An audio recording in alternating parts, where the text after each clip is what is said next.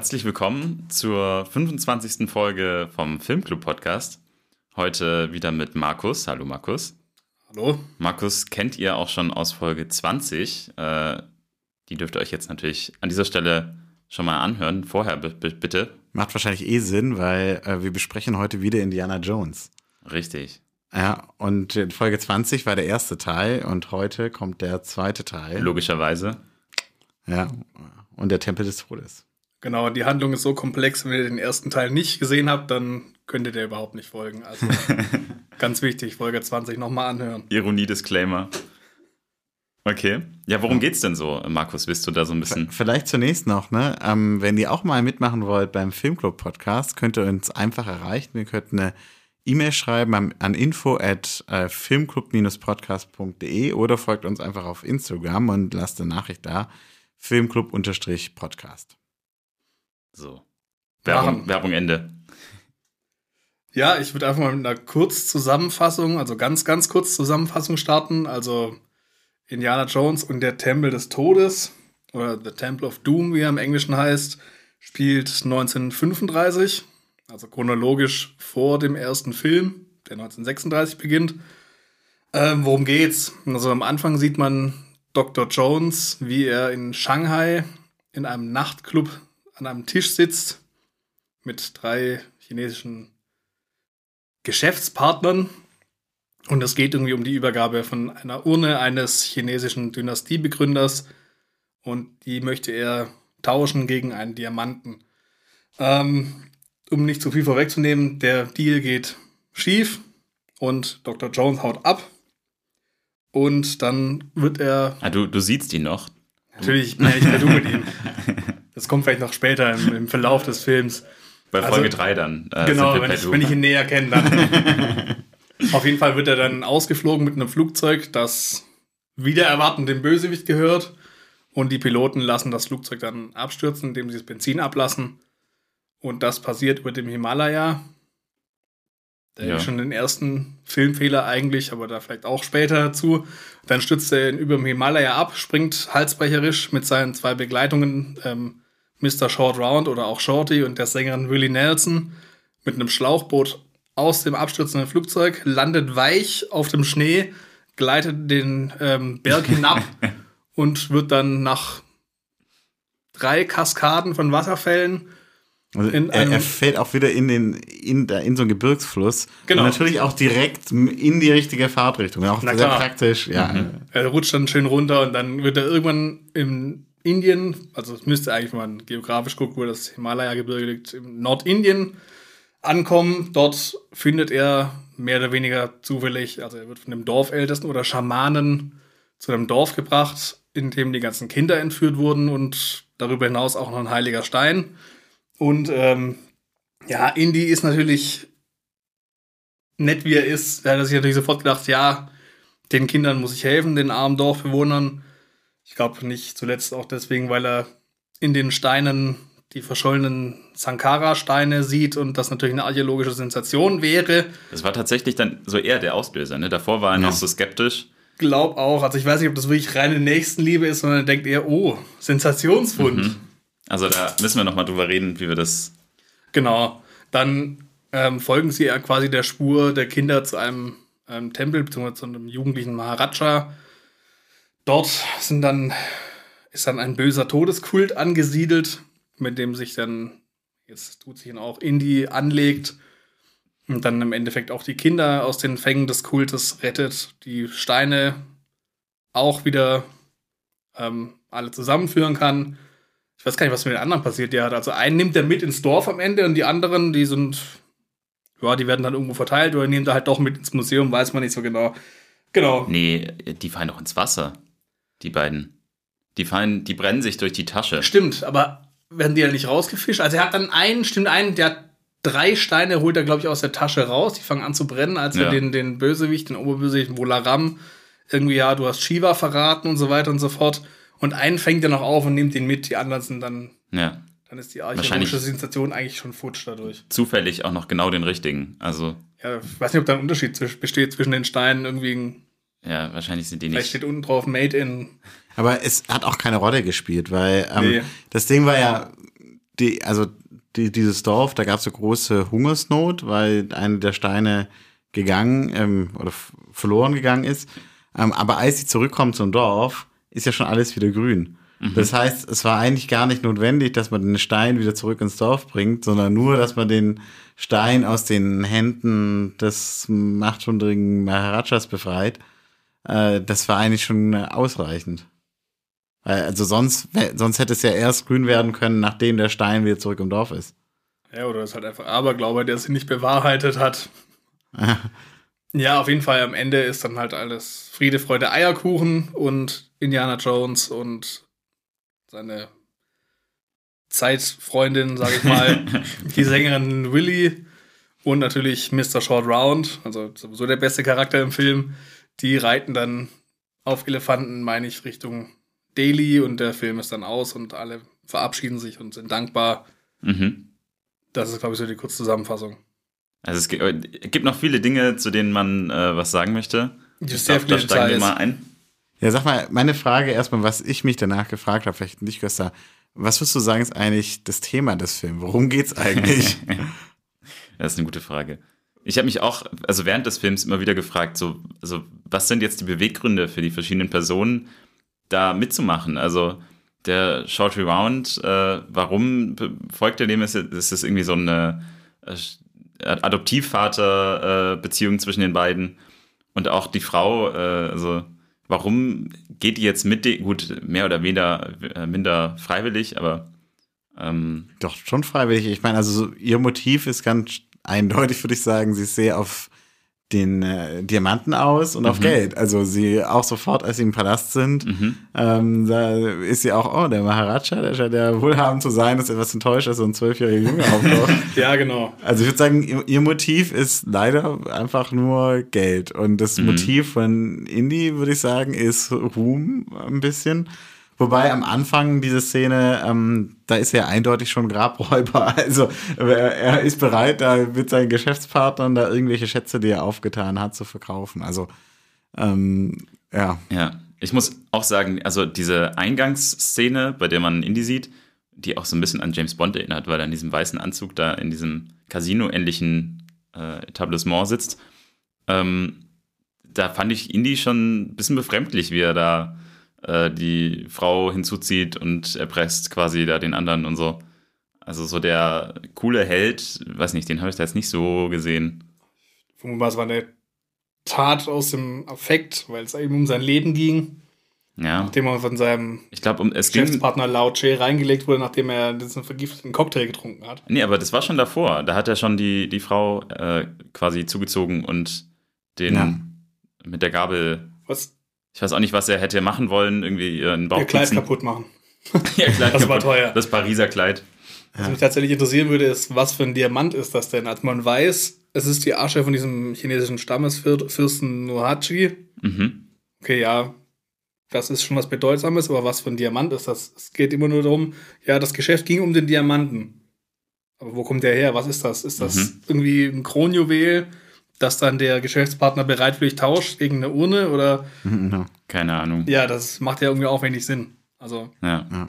Aber nochmal, ähm, äh, worum geht's, Markus? Also ich finde, also im Vergleich zu den anderen, also zumindest im ersten Film, ist die Handlung ja sehr, sehr zufallsbasiert. Also es ist ja noch nicht absehbar, dass am Ende Indiana Jones in Indien ein Dorf rettet. Am Anfang tauscht er eben, wie gesagt, oder möchte den, die, die Urne gegen den Diamanten tauschen und dann denkt man, ja gut, wenn der Deal gut geht, dann fliegt er wieder nach Hause und dann war's das. Und er rutschte eigentlich nur durch Zufall, dadurch, dass er eben sich äh, nicht gut stellt mit dem Lao Che und dann eben von seinen Piloten quasi entführt und dann zum Absprung mit einem Schlauchboot aus einem fliegenden Flugzeug gezwungen wird. Erst dadurch kommt er überhaupt nach Indien. Also das war ja nicht von Anfang an absehbar. Ja. Und was dann irgendwie losgeht, ist halt so die Frage, ist es halt wieder wie ich schon sagte, Nächstenliebe, dass er denkt, oh ja, das arme Dorf. Oder er wittert halt schon wieder die Sensation. Also was steckt da drin? Das ist irgendwie schon ein bisschen diese, na, wie du schon sagtest, ja, dass diese, diese Suche nach Ruhm, ja. was, glaube ich, bei Indiana Jones immer auch so einen, einen gewissen Punkt ausmacht. Das war in Teil 1 ja auch schon, oh, die Bundeslade. Ja, das ist. da, wenn ich das finden will und ins Museum bringen würde, oh, super, dann bin mhm. ich berühmter Archäologe. der er sowieso schon ist. Ja. Gut, man muss äh, zum Verständnis aber sagen, dass die, dass der Film, den wir jetzt besprechen, ja äh, geschichtlich vor dem Teil äh, stattfindet mit der Bundeslade. Wobei er, glaube ich, schon auch ein be bekannter Archäologe ist da. Ja, ja, er ist trotzdem, ja, ja. Oder Grabräuber, je nachdem, wie man ihn sehen möchte jetzt bei der Eröffnungssequenz. Also es ist, die Methoden sind teilweise schon äh, recht fragwürdig. Ja. ja. Aber er ist halt ein Abenteurer und die Frage, ich weiß nicht, wie immer noch so frage, so, was ist die, Also, was ist die Moral am Ende? Ja, was ist gut, was ist nicht gut, was lernen wir? Weil ich muss sagen, ich habe mich sehr unterhalten gefühlt, aber ich habe echt lange überlegt, gibt es überhaupt irgendwas wie so eine Message oder so einen roten Faden, ja. Stimmt. Ja, was ja, glaube ich, sauer aufgestoßen ist, äh, was ich auch gesehen habe und gelesen habe, ähm, dass der Film in Indien ja gar nicht gut ankam. Ja. Weil gut, Indien war zur Zeit des Films eben noch ähm, von der Kolonialmacht äh, Großbritannien besetzt. Mhm. Die kommen ja auch ähm, im Film vor, natürlich wieder als, oh, der weise Erlöser. Ja. Und ohne die wären wir ja gar nichts, da hätten wir gegen den bösen Kult verloren. Und das ist auch das, was viele Inder, glaube ich, bemängelt haben, dass Indien und halt die indischen Menschen nicht gut wegkommen. Also es braucht wieder, oh, es braucht die Briten oder es braucht einen Indiana Jones, weil selber können wir uns nicht helfen. Ja. Und das ist so ein bisschen, naja, moraltechnisch ist das ein bisschen frag, was heißt ein bisschen, es ist fragwürdig. Weil, ähm, was halt auch, also ich meine auch gelesen zu haben, dass der Film in Indien am Anfang sogar verboten war. Gerade wegen der Darstellung. Also entweder sind halt die Film, im Film die Inder arme Dorfbewohner, die sich nicht selber helfen können, oder gehören dem bösen Todeskult an, die aus Mordlust Menschen opfern und umbringen und können halt nur von äh, dem weißen Kolonialherrn gerettet werden. Und das ist so ein bisschen, und dann kommt eben auch noch eine meiner Lieblingsszenen, da kommen wir später noch ein bisschen drauf zu sprechen, das Bankett. Aber vielleicht, vielleicht kurz dazu noch. Also tatsächlich, ähm, ich habe gegoogelt auch einfach White Savior Trope. Und im Wikipedia-Artikel von White Savior Trope, vielleicht für die Zuhörer, die das, das nicht kennen, dieses Konzept, da geht es im Prinzip darum, ähm, weiße Menschen retten äh, nicht weiße Menschen aus einer Notlage und es wird sozusagen dadurch gezeigt, dass sie sich aus sich selber heraus sich nicht aus dieser Notlage hätten befreien können. Und tatsächlich wird dieser Film als Beispiel genannt. Ja, ähm, andere bekannte Beispiele wären vielleicht Green Book oder so.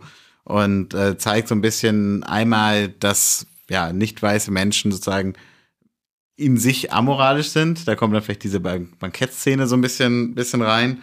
Ähm, aber zeigt auch sagen, dass diese Per- die Notlage irgendwie ganz klar aus gezeigt wird aus der Perspektive von einem weißen Menschen und wir sozusagen nur mitfühlen können über diese Notlage durch die Perspektive von einem weißen Menschen. Also tatsächlich, wenn man Wikipedia nach White Savior äh, Trope googelt, äh, sucht, dann kommt man bei diesem Film raus. Ja. Andersrum genauso, wenn man Indiana Jones und Tempel des Todes sucht bei Wikipedia, wird das auch unten verlinkt. Also Ich äh, bin den Weg so rum mal gegangen, das funktioniert auch sehr gut. Ja. Ja, also ist im Prinzip so, es wird halt gezeigt, er ist der Einzige, der in der Lage ist, diese Kinder zurückzubringen. Und ähm, ja, also die, das Verrückte finde ich so ein bisschen daran, also am Ende sagen, fragt Willi ja sogar noch, "Hä, warum hast du eigentlich den Stein zurückgegeben? Da hätten sie ihn noch in ein Museum äh, bringen können. Also es ist- es ist, äh, finde ich, sogar noch eine Steigerung von diesem äh, Rassismus, der so ein bisschen mitschwingt, weil äh, sozusagen die, die ganze Sinnfrage noch gestellt wird, "Hä, warum machen das eigentlich, ja? Die haben doch ihre Kinder, ist doch genug, ja? Witzigerweise, um dann eben vorzugreifen, dadurch, dass der Film 35 spielt, und da auch die Frage gestellt, warum hast du nicht mit ins Museum genommen? Und den Folgefilm, beziehungsweise den Vorgänger, der 36 spielt, und Teil 3, wo er immer sagt, ja, das muss in ein Museum. Also vielleicht hat er auch dazugelernt von 35 bis 36. So, hm, vielleicht soll ich Sachen auch einfach mit ins Museum nehmen. Und das ist ja auch wieder das, was heutzutage viel kritisiert wird, dass, ich sag mal, Raubkunst, dass halt einfach europäische Kolonialmächte sich Kunstschätze aneignen, die in ein Museum stellen. Und es wird ja auch viel diskutiert, dass man die bitte wieder zurückgeben möchte heutzutage. Das spielt Ja. bei Indiana Jones überhaupt keine Rolle. Klar, das nehme ich mit. Ich habe die Leute gerettet. Das kommt bei mir ins Museum. ja. Ja, das ist irgendwie noch. Damals war das noch kein großes Thema wohl. Nee, 1984, glaube ich, ist der Film, ja, ne? Mhm. Ja. Ja, also ich, ich finde es, äh, ich muss sagen, ich habe mich trotzdem gut halt gefühlt, aber ich finde, das ist in der Besprechung, äh, es gibt glaub, noch ganz viele rassistische Elemente in diesem Film. Ich glaube, es ist ganz wichtig, dass man das in der Besprechung auch anspricht, weil ähm, das, man muss es einfach in diesem Kontext setzen, ja. Also, das ist auch dieser Film, der ist so detailreich. Also, wenn ich mir jetzt die Aufschriebe angucke dazu, ähm, da kommt schon einiges zusammen. Auch wenn der, also, ja, der Film ist irgendwie storymäßig, finde ich, nicht so dicht wie jetzt die anderen, also zumindest der erste und der dritte auch.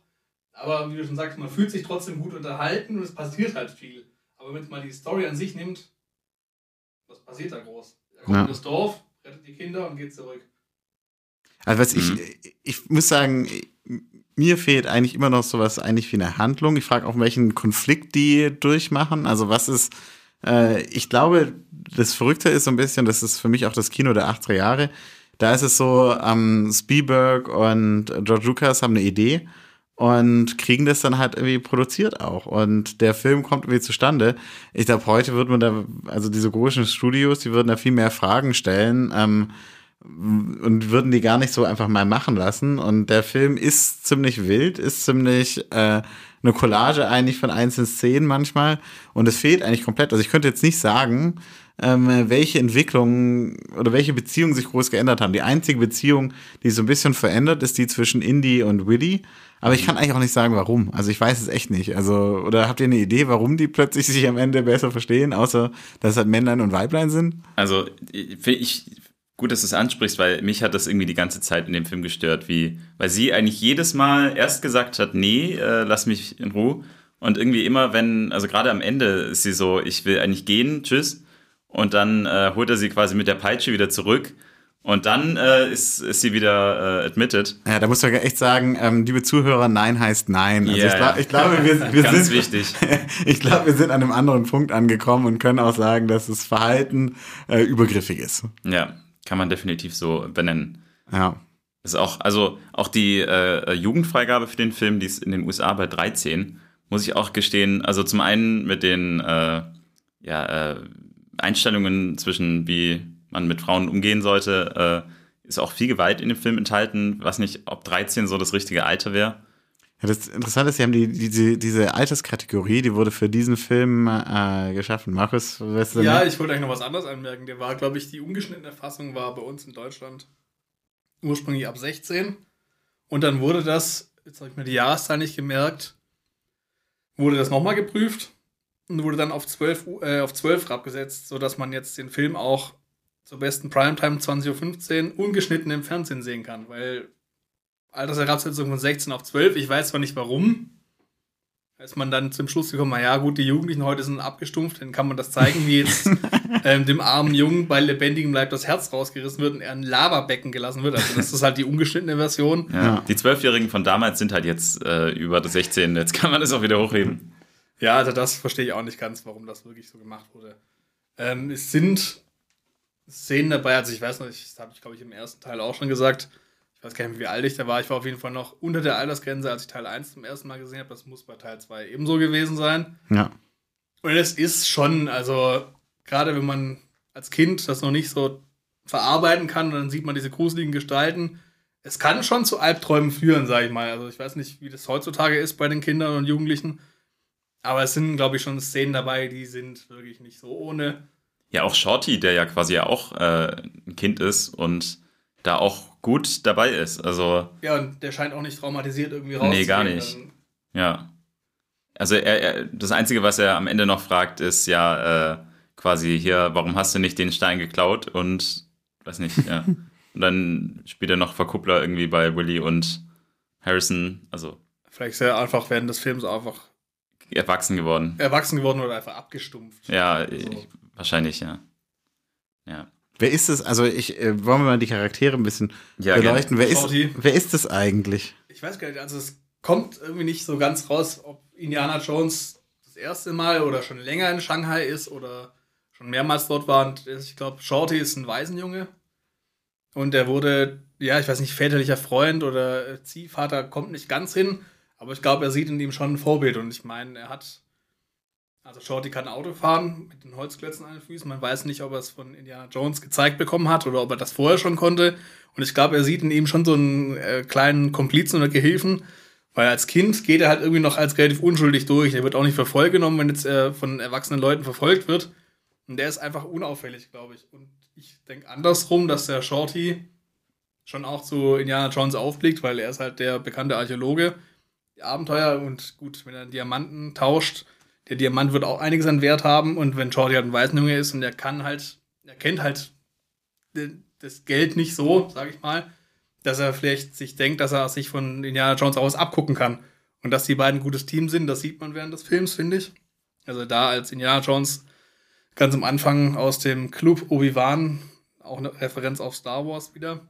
ja, Obi-Wan Kenobi. Ähm, über diese Baldachine mit der Willy aus dem Fenster springt und dann im Auto landet, da wartet dann eben schon Shorty mit mhm. laufendem Motor. Also die sind schon gut aufeinander abgestimmt.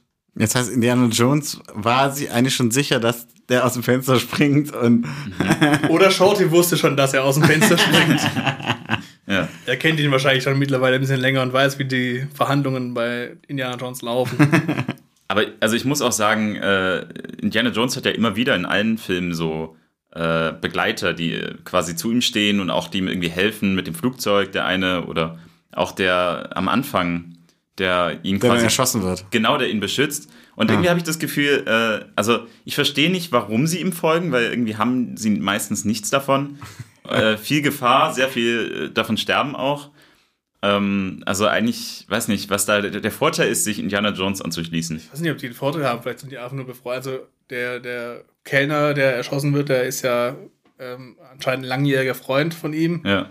Und witzigerweise wird er erschossen und ein paar Minuten später kommt im Film Shorty Mhm, ja. Also dass der Wechsel die Freunde, ja genau, wird schnell ersetzt. ja. Er meinte irgendwie, was sagt er, als er erschossen wird? Ähm, also Buhan ist, glaube ich, der Name. Meinte auch, ja, in so vielen Abenteuern bin ich dir gefolgt. Mhm. Also er kennt ihn wohl schon sehr lange. Mhm. Und dann meinte er, ja, das unbekannte Mysterium oder so muss ich dir leider vorausgehen. Dann stirbt er in Indis Arm. Und kurze Zeit später taucht eben Shorty auf, so, ach, okay, er hat schon einen neuen Begleiter. Ja. ja. Das geht sehr schnell. Ja. Aber weil ich mir so ein bisschen dachte, Mensch, äh, Indianer, du hast ja nicht mal überlegt, dem den richtigen Namen zu geben, ne? Mhm. Der hat den ja als Weidenjungen dann irgendwie so aufgesammelt, das ist so die Geschichte. Mhm. Aber dann nennt er ihn Short Round. Ja. Vielleicht nennt er sich selbst auch Short Round. Wer weiß. Er, er will auch dann irgendwie Short Round genannt werden. Mr. Short Round. Mr. Mr. Short Round, ja.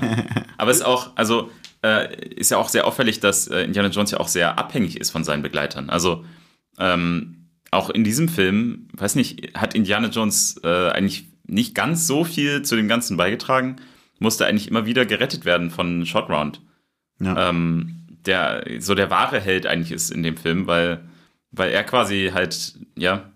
Also für mich ist er sowieso der wahre Held des Films, weil das einfach ein äh, ja, lustiger Charakter ist. Und wie du schon sagtest, ohne ihn wäre äh, Indiana Jones schon ein paar Mal aufgeschmissen gewesen. Ja. Also ist er auch, ähm, als er beim Kult quasi gefangen ist in dieser Trance, wird ja. er im Endeffekt auch von Shorty gerettet. Genau. Zum mindestens zweiten Mal in dem Film. Ja, aus Versehen also, zwar, aber das ignorieren wir jetzt mal. Ich glaube, für den Film ist er ein wichtiger Charakter, weil halt so eine Identifikationsfigur ist, weil der sicherlich, also ich würde sagen, auch der Humor ist eindeutig an männliche Teenager äh, gerichtet. Ich würde sagen, das ist die, die Nummer eins Zielgruppe von diesem Film. Und äh, da kann man sich halt mit ihm identifizieren und äh, irgendwie Teil sich da reinsehen. Das einzige Ding, was ich halt so verrückt finde, ist auf der einen Seite halt so ein Kind in den Film zu schneiden als Identifikationsfigur, gleichzeitig den Film so brutal zu machen, mhm. dass ihn eigentlich Keine normalerweise Kinder. nur Leute über 16 sehen können. Mhm. Aber die zweite Identifikationsfigur, äh, beziehungsweise Zielgruppe ist ja dann wahrscheinlich nicht die männlichen Teenager, sondern die männlichen Erwachsenen und die haben dann Indiana Jones als ja. Identifikationsfigur. Ja. Aber wisst ihr, warum Shorty Shorty heißt oder Short Round? Ja, lustige Geschichte. Ja, also es kam im ersten Teil schon zur Sprache, dass äh, Indiana Jones nach dem Hund von Steven Spielberg benannt Ach, wurde. Ja, ja. nee, nach dem Produzenten. George Lucas? Ja, nach genau, da genau was andersrum. George ja. Lucas und äh, Willie Nelson ist wohl nach dem Hund von Steven Spielberg benannt. Ja. Und Short ist und Short Round ist der Hund von den beiden Drehbuchautoren. Also die sind ein Paar und der heißt eben Short Round. Ja. Also es fließen sehr viele Hundenamen in diese Filme ein. Yes. Also ich habe auch mal geguckt, äh, äh, Spielberg hat jetzt, also ist schon ein bisschen länger her, aber der hat zwei Hunde, die heißen Hardo und Potter. Äh, vielleicht sollte man mal ausschalten, ob irgendwann mal in Filmen noch die Namen Hardo und Potter. ja, Indiana Jones 5 würde ich sagen. Ja, ist halt komisch, wenn da plötzlich Harry Potter oder Potter auftaucht. Ja. Passt nicht. Ja. Ja. Aber ich, ich muss sagen, also ich, ich tue mir immer noch schwer, so ein bisschen die Beziehung zwischen äh, Indiana und Short zu zu sehen. Mhm. Äh, ich finde auch teilweise es total widersprüchlich. Es gibt zum Beispiel am Ende diese Szene, ähm, da Spoiler Alert, aber dann sollt ihr den Podcast ja nicht hören, aber da küssen sich ähm, Indy und Willy und äh, das ganze Dorf merkt auch, äh, okay, wir sind hier eigentlich nur zur Kulisse da, es geht eigentlich gar nicht um uns, sondern es geht um die, deren Liebesbeziehung, das mit dem, dem Stein und so, das ist halt auch noch passiert irgendwie, aber äh, jedenfalls, Shorty hält sich die Augen zu. Ja, aber ähm, gleichzeitig ist ja davor im Palast die Szene, wo äh, Indy zu Willy gehen möchte. Mhm. Und er sagt, erzähl mir. Genau, und Shorty sagt, tell me everything. Und dachte, okay. Und dann, dann geht Indy rein und geht zurück, knüpft das Hemd, Hemd auf und wartet, wie, Wi- bis Willy rüberkommt. Aber die ganze Zeit liegt da halt Shorty rum, ja. Also es ist irgendwie, äh, Vielleicht hält er sich die ganze Zeit die Augen zu. Ja, das Ja. ist definitiv. Also das ist irgendwie, ähm, Vor das, allem alles, was Shorty nicht sehen möchte und nicht sehen darf, äh, will ja dann der 13-jährige Zuschauer äh, auch nicht sehen. Also Ja. irgendwie ist das dann auch, naja. ja, also eins wollte ich noch sagen, Mhm. äh, Short Round gespielt von äh, Kehui Kwan. Ich dachte, nächstes Mal macht den Namen jemand anders. Aber äh, ich, das äh, finde ich schon wichtig, dass wir das auch sagen, machst die Schauspieler, danke, die Schauspieler dahinter sind. Ja. Und nicht nur die Leute auf Short Round reduzieren. Ähm, Und so einen Ja. Film auch nicht nur auf Harrison Ford reduzieren.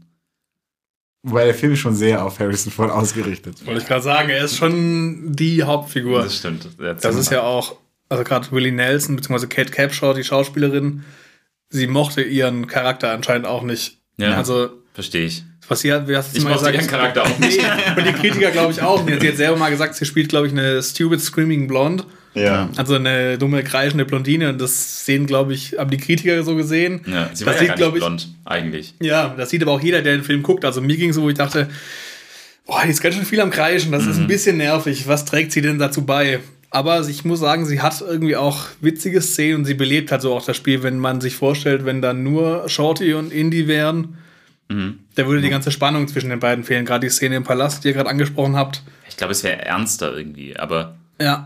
Aber was ich mich bei der Rolle von ihr gefra gefragt habe, übrigens gespielt von Kate Catshaw, äh, wie kommt so eine Rolle zustande? Weil ich meine, äh, da war- wir, wir wissen ja schon, äh, dass das ähm, paar, das, ja, da muss ja eine Diskussion gegeben haben. ja. Und die haben sich überlegt, ähm, hey, wir wollen diesen Charakter, Woody, und äh, wie soll sie sein?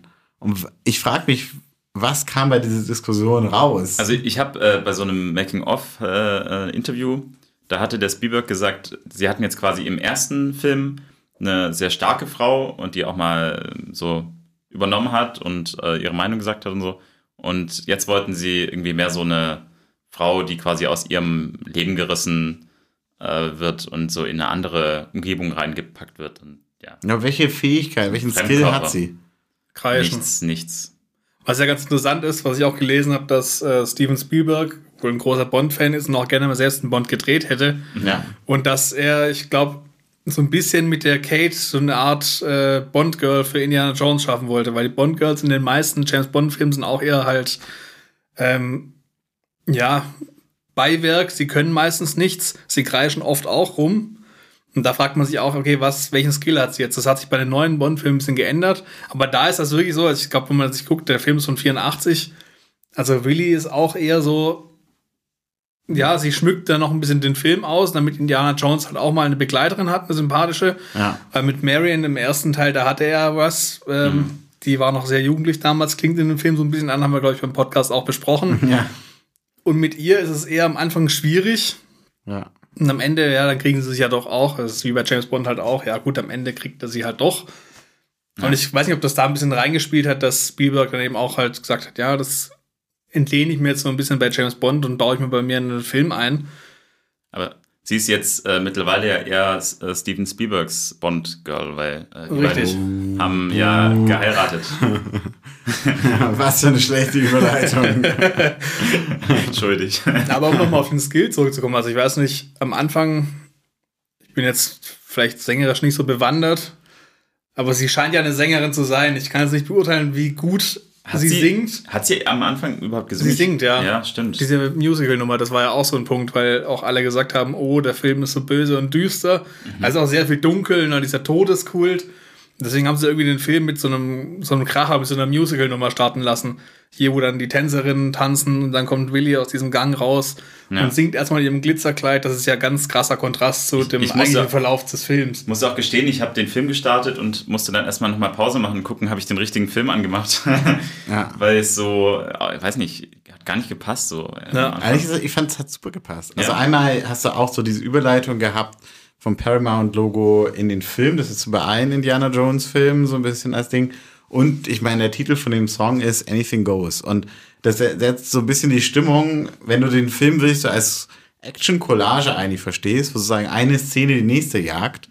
Äh, und das, ja, das setzt so ein bisschen so einen Zirkus-Flair, ja. Also ich finde, das passt eigentlich total super. Das Einzige natürlich, ähm, also einmal sie ist da schon so platziert in diesem roten Kleid und so, einfach als Objekt der Begierde und ist einfach komplett äh, objectified. Ja. Und was die große Schwäche an ihrem Charakter ist, ist, dass sie sich halt null aus sich selber herausdefiniert, sondern immer halt als Gegensatz zu Indianer. Also sie ist komplett ähm, sexualisiert und komplett ohne Agency. Also es ist ähm, ja ein Beispiel von krassem Sexismus eigentlich, diese ganze Rolle, wie sie ge Ja. geschrieben ist. Und ähm, ich finde es eigentlich total schade, weil ich denke, es hätte eigentlich auch Chancen gegeben, sie so ein bis, bisschen mehr ähm, zu geben, weil in dem Film ist Indiana ja auch ziemlich hilflos und auch ziemlich useless. Ja. Und da hätte sie ein paar Mal, also hätte sie eigentlich auch noch was zu tun gehabt, ja. Ich finde, das klingt auch, dass er sagt das ganz stark an, wenn sie da, glaube ich, im Dschungel sind.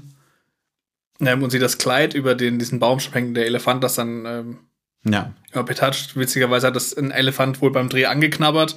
Aber ganz am Anfang, als Indiana Jones sie mit der Gabel bedroht und anscheinend ein bisschen reinpiekt, da sagt sie doch auch schon, hey, das, das ist ein Designerkleid Kleid aus Paris oder sowas. Und wie du schon am Anfang sagtest, ich weiß gar nicht, wer von euch beiden das war, dass sie anscheinend ja nur auf Geld aus ist. Ja. Und das ist wirklich so ganz krass, wo man denkt, das ist so eine Darstellung, äh, ja, passt irgendwie überhaupt nicht, wenn man in das Verständnis von heute. Wenn man sich dann überlegt, im Vorgänger, die Marion, die war ja ein ganz anderer Charakter. Also die war ja jemand, die konnte auf sich selbst aufpassen. Ja. Und das fehlt hier bei der Willie Nelson halt komplett. Also die ist wirklich abhängig von Indiana Jones, der wiederum abhängig ist von Shorty. Ja. Ähm, ja, Wem ist Shorty abhängig? von sich selbst. Der kann auf sich selbst aufpassen. Also, Deswegen äh, bester Charakter. Tatsächlich, ja, Ja. muss man schon sagen, ja. Wobei, ich, was du ganz interessant gesagt hast, was du gesagt hast, dass äh, das so ein bisschen äh, eine Form von James Bond ist. Und ich finde tatsächlich, in dem Teil merkt man schon, ich finde, Indiana Jones könnte man sagen, ist ein amerikanischer James Bond. Ja, also in allem, im Überdrehten, Mit aber auch Doktortitel. in, ja, aber auch das, ich meine, also er hat ja wirklich nichts mit Akademia zu tun, ja. Äh, für, einen, für einen Wissenschaftler, er bringt ja ganz schön viele Leute um. Ähm, und also es ist aber in diesem ganzen, ganz oft so ein bisschen einfach too much, aber auch sehr unterhaltsam. Ähm, es gibt kein, keine Pause oder so. Also ich finde, dass äh, und auch im Überdrehten sind halt leider dann auch die Frauenrollen. Und auch, dass jetzt ab jetzt tatsächlich dann immer eine andere Frau irgendwie eine Rolle spielt. Ähm, also es ist wirklich sehr angelehnt an James Bond, aber sehr, sehr amerikanisch. ja. Das stimmt schon. Wo wir es gerade davon hatten mit den Eröffnungssequenzen und wirklich alles sehr äh, überdreht. Es war ja wohl ursprünglich auch mal geplant, eine ganz andere Eröffnungssequenz zu machen. Weiß nicht, ob ihr das gelesen habt. Nee, erzähl mal. Es sollte wohl äh, eine Motorradverfolgung sagt auf der chinesischen Mauer Ah, gedreht werden, weil wo man sich schon denkt, chinesische Mauer, okay, eine Motorradverfolgungsjagd. Dafür haben sie dann leider keine Drehgenehmigung bekommen. Also ich weiß, gar nicht, ich weiß gar nicht warum, kann ich mir gar nicht denken. ja. Und deswegen haben sie halt irgendwie das anders gemacht. Also es findet ja trotzdem dann in China statt, aber halt eine nie gemäßigtere Eröffnungssequenz ist es nicht, aber vielleicht ein bisschen weniger Action, wo dann erstmal der, der Gesang losgeht, dann kommt das Gespräch. Es ist, startet nicht direkt mit so einem Knaller, wo du denkst, oh, jetzt kommt eine Motorradverfolgungsjagd, wo es dann schon direkt mit 180 losgeht. ja. Und das ist ja auch so das bei dem Film, da ist man wirklich schon, du hast eigentlich keine Verschnaufpause, weil es kommt irgendwie Schlag auf Schlag, obwohl es relativ wenig Ortswechsel gibt. Du bist am Anfang in Shanghai, dann im Dorf, dann im Palast, wieder im Dorf. Ja. Wenn man das vergleicht mit dem ersten Film, da ist viel mehr Ortswechsel. Ja. Und trotzdem ist da relativ viel Action, prall in den Film reingestopft. Also, ich Also- muss sagen, die Anfangsszene ist eine meiner Lieblingsszenen vom Film, Weil dann, das, also es ist einfach, es hat eher was von so einem klassischen Komik einfach, weil dann ist über, wo ist jetzt der Diamant und dann fliegt dann alles durcheinander, dann kommen natürlich Eiswürfel, Eiswürfel, Diamant. Die Luftballons, ja. Und dann das Ding mit dem Antidote, er also im Prinzip, er trinkt dann halt so ein Gift und sein Gegenüber hat dann das, das Antidot und dann wird das, fliegt das irgendwie rum, er sucht es die ganze Zeit. Ich muss ehrlich sagen, dafür, dass er Gift getrunken hat, hat er irgendwie keine nein, irgendwie Nebenwirkung oder so. Also er ist eigentlich noch ziemlich gut funktionsfähig, ja. Ähm, aber das ist alles so weird und komisch und so, das finde ich, finde ich sehr unterhaltsam. Und die Idee ist einfach auch sehr gut. Und ich muss sagen, auch die Idee, ähm, dann da Short Round das Auto fährt mit diesen Klötzen, mhm. ähm, das ist so übergegangen, aus meiner Sicht zumindest, in irgendwie Popkultur und irgendwie in ich habe das davor, also ich erinnere mich an keinen, keinen Film, der mir bekannt ist, wo das davor so aufgegriffen wird.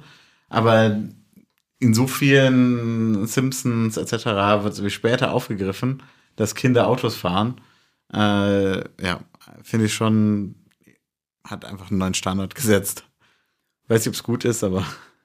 Ja, weiß man nicht. Aber das ist, wie ihr vorhin schon sagte, deswegen ist halt Shorty irgendwie auch so ein, so ein ja, Vorbild für Kinder in dem Alter, weil die denken, wow, cool, das möchte ich auch machen, weil da ist man ja auch so drauf. Also bei mir war es zumindest so, ja, cool, man möchte irgendwie rausgehen im Wald, Abenteuer leben und einen Schatz finden. Im Prinzip das, ja. was Indiana Jones macht, der durch der Erwachsene ist und Professor der Archäologie. Und dann kommt da Shorty ins Spiel, der die ganzen Abenteuer auch erlebt, aber halt aus der Kinderperspektive. Ja. Und das ist halt schon das, wo man denkt, ah, warum habe ich sowas nicht? Das möchte ich auch gern machen. Ja. Ob man dabei von einem Todeskult verfolgt werden möchte, ähm, wage ich mal zu bezweifeln, aber ja, diese Schatzjagd, so Schnitzeljagden, das ist ja. Ja, ja stimmt.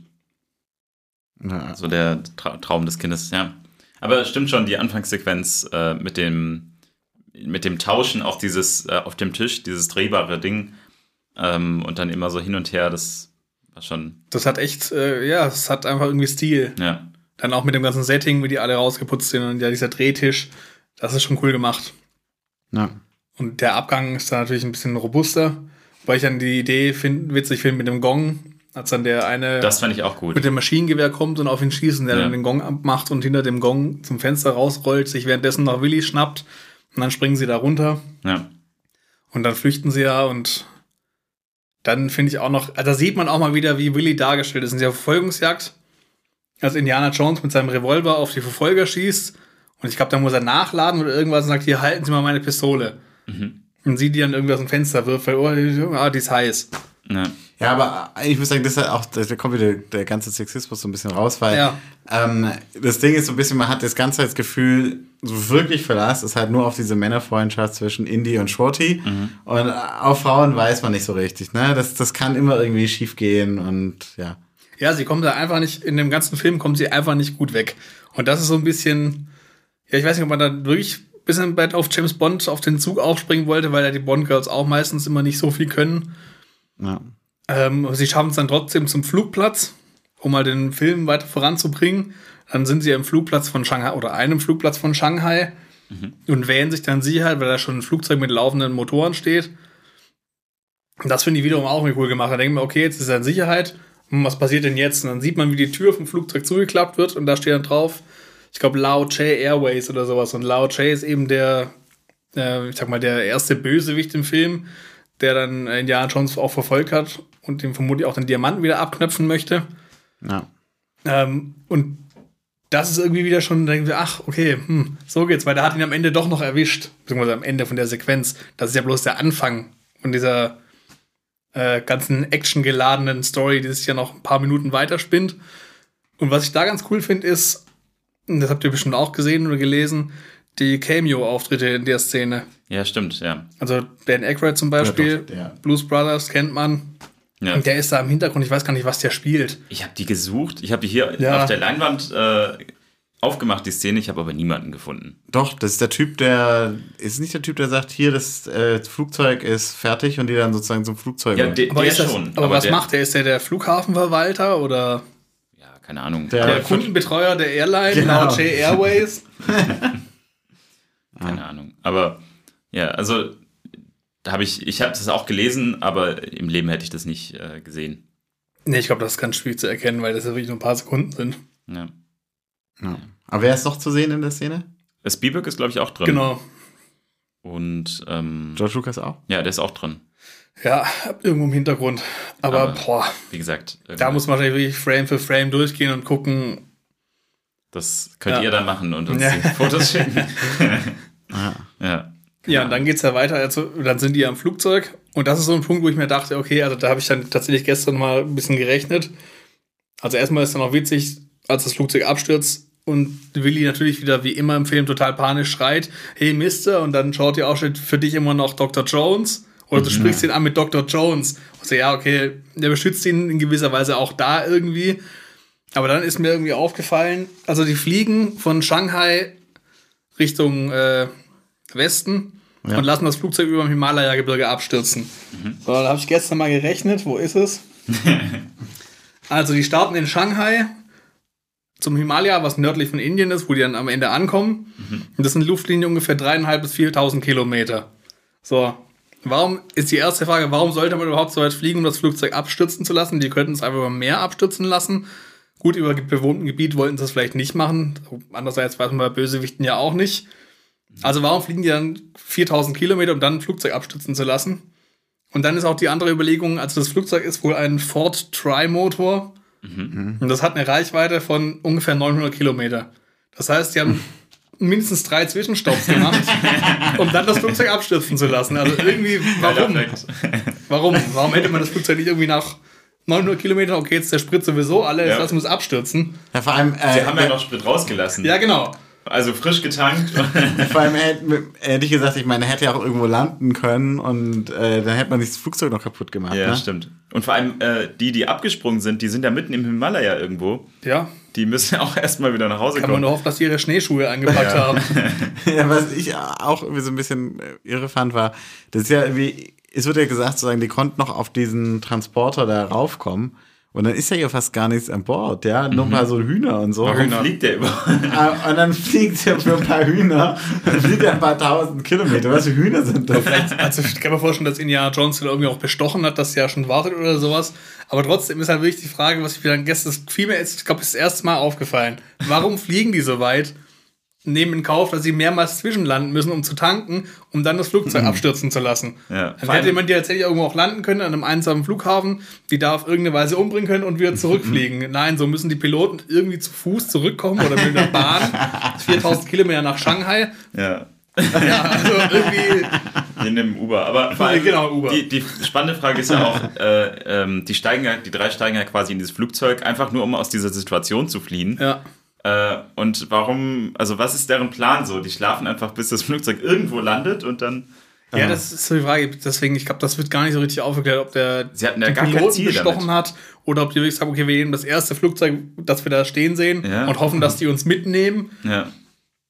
Und auch woher wusste der eine Typ überhaupt, dass sie da jetzt an den Fl Flughafen kommen? Also plötzlich so viele Fragen. Das ist sein eigener Flughafen vielleicht. ist ja auch seine Airline. Nee, ich meine der äh, Indiana Jones. Die sind ja direkt zu dem Flughafen gefahren. Ja, das war vielleicht schon so der Plan, dass er danach nach dem, nach dem Deal mit dem Diamanten sowieso wieder zurückfliegen Ja, okay. wollte in die USA. Aber ob das, Aber bis- ob ob, er das- Shorty mitnehmen wollte, ob das so äh, kurzfristig geplant war, dass sie mit einem Hühnertransporter mitfliegen. Vor allem dann mit dem Hühnertransporter von China in die USA zu fliegen. Genau. Gut, vielleicht sollten die ja wirklich auch nur bis Tibet fliegen und Ja, da. Hühner abladen und wieder zurückfliegen.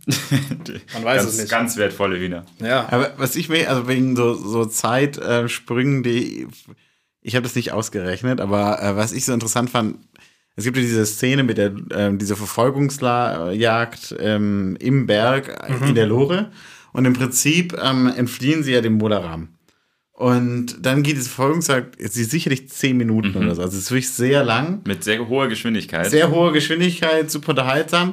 Sie kommen am Ende raus, ja, ähm, und äh, dann geht es, kommt noch so Wasser raus und so zwei Minuten später sind sie oben und dann ist da schon der Moderat.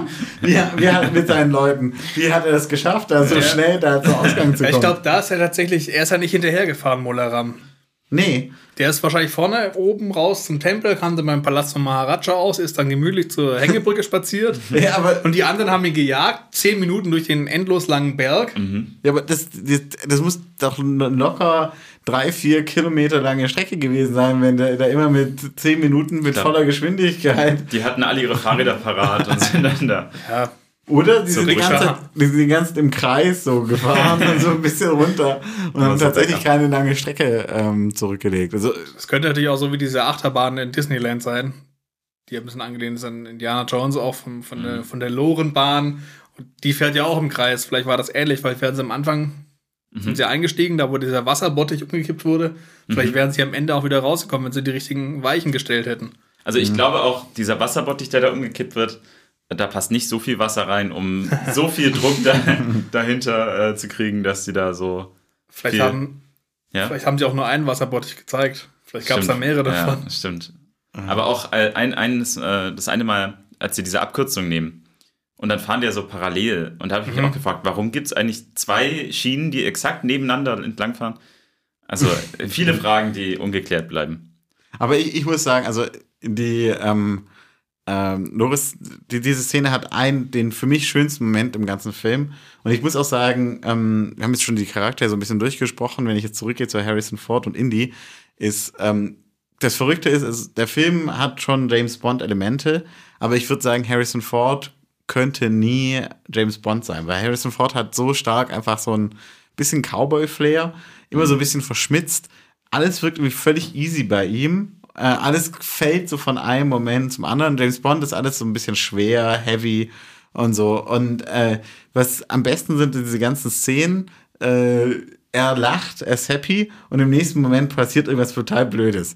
Und bei der Lore, da gibt es so eine Szene, da hängt er so hinten dran und ähm, er tut so einen von diesen Verfolgern, tut er so loswerden und es gibt so eine Millisekunde und er lacht so mega happy und direkt danach kommt halt das nächste. Ja, Ja, stimmt. Und das, es gibt mehrere Szenen, aber bei, wo das so ist, und bei der Lore, ich habe mir das echt zehnmal hintereinander angeguckt, bin immer wieder zurückgegangen, zurückgegangen, weil es so witzig ist. Da sind schon viele Slapstick-Elemente drin, gerade auch bei der Lorenfahrt. Also, das ist auch eine meiner Lieblingsszenen, weil die einfach, ja, diese Achterbahnfahrt und dann am Ende auch, als sie dann versuchen, diesen Wagen abzubremsen ja. und sich Indy dann dranhängt und mit seinem Gewicht und seine Schuhe, Schuhsohlen gegen die Räder drückt.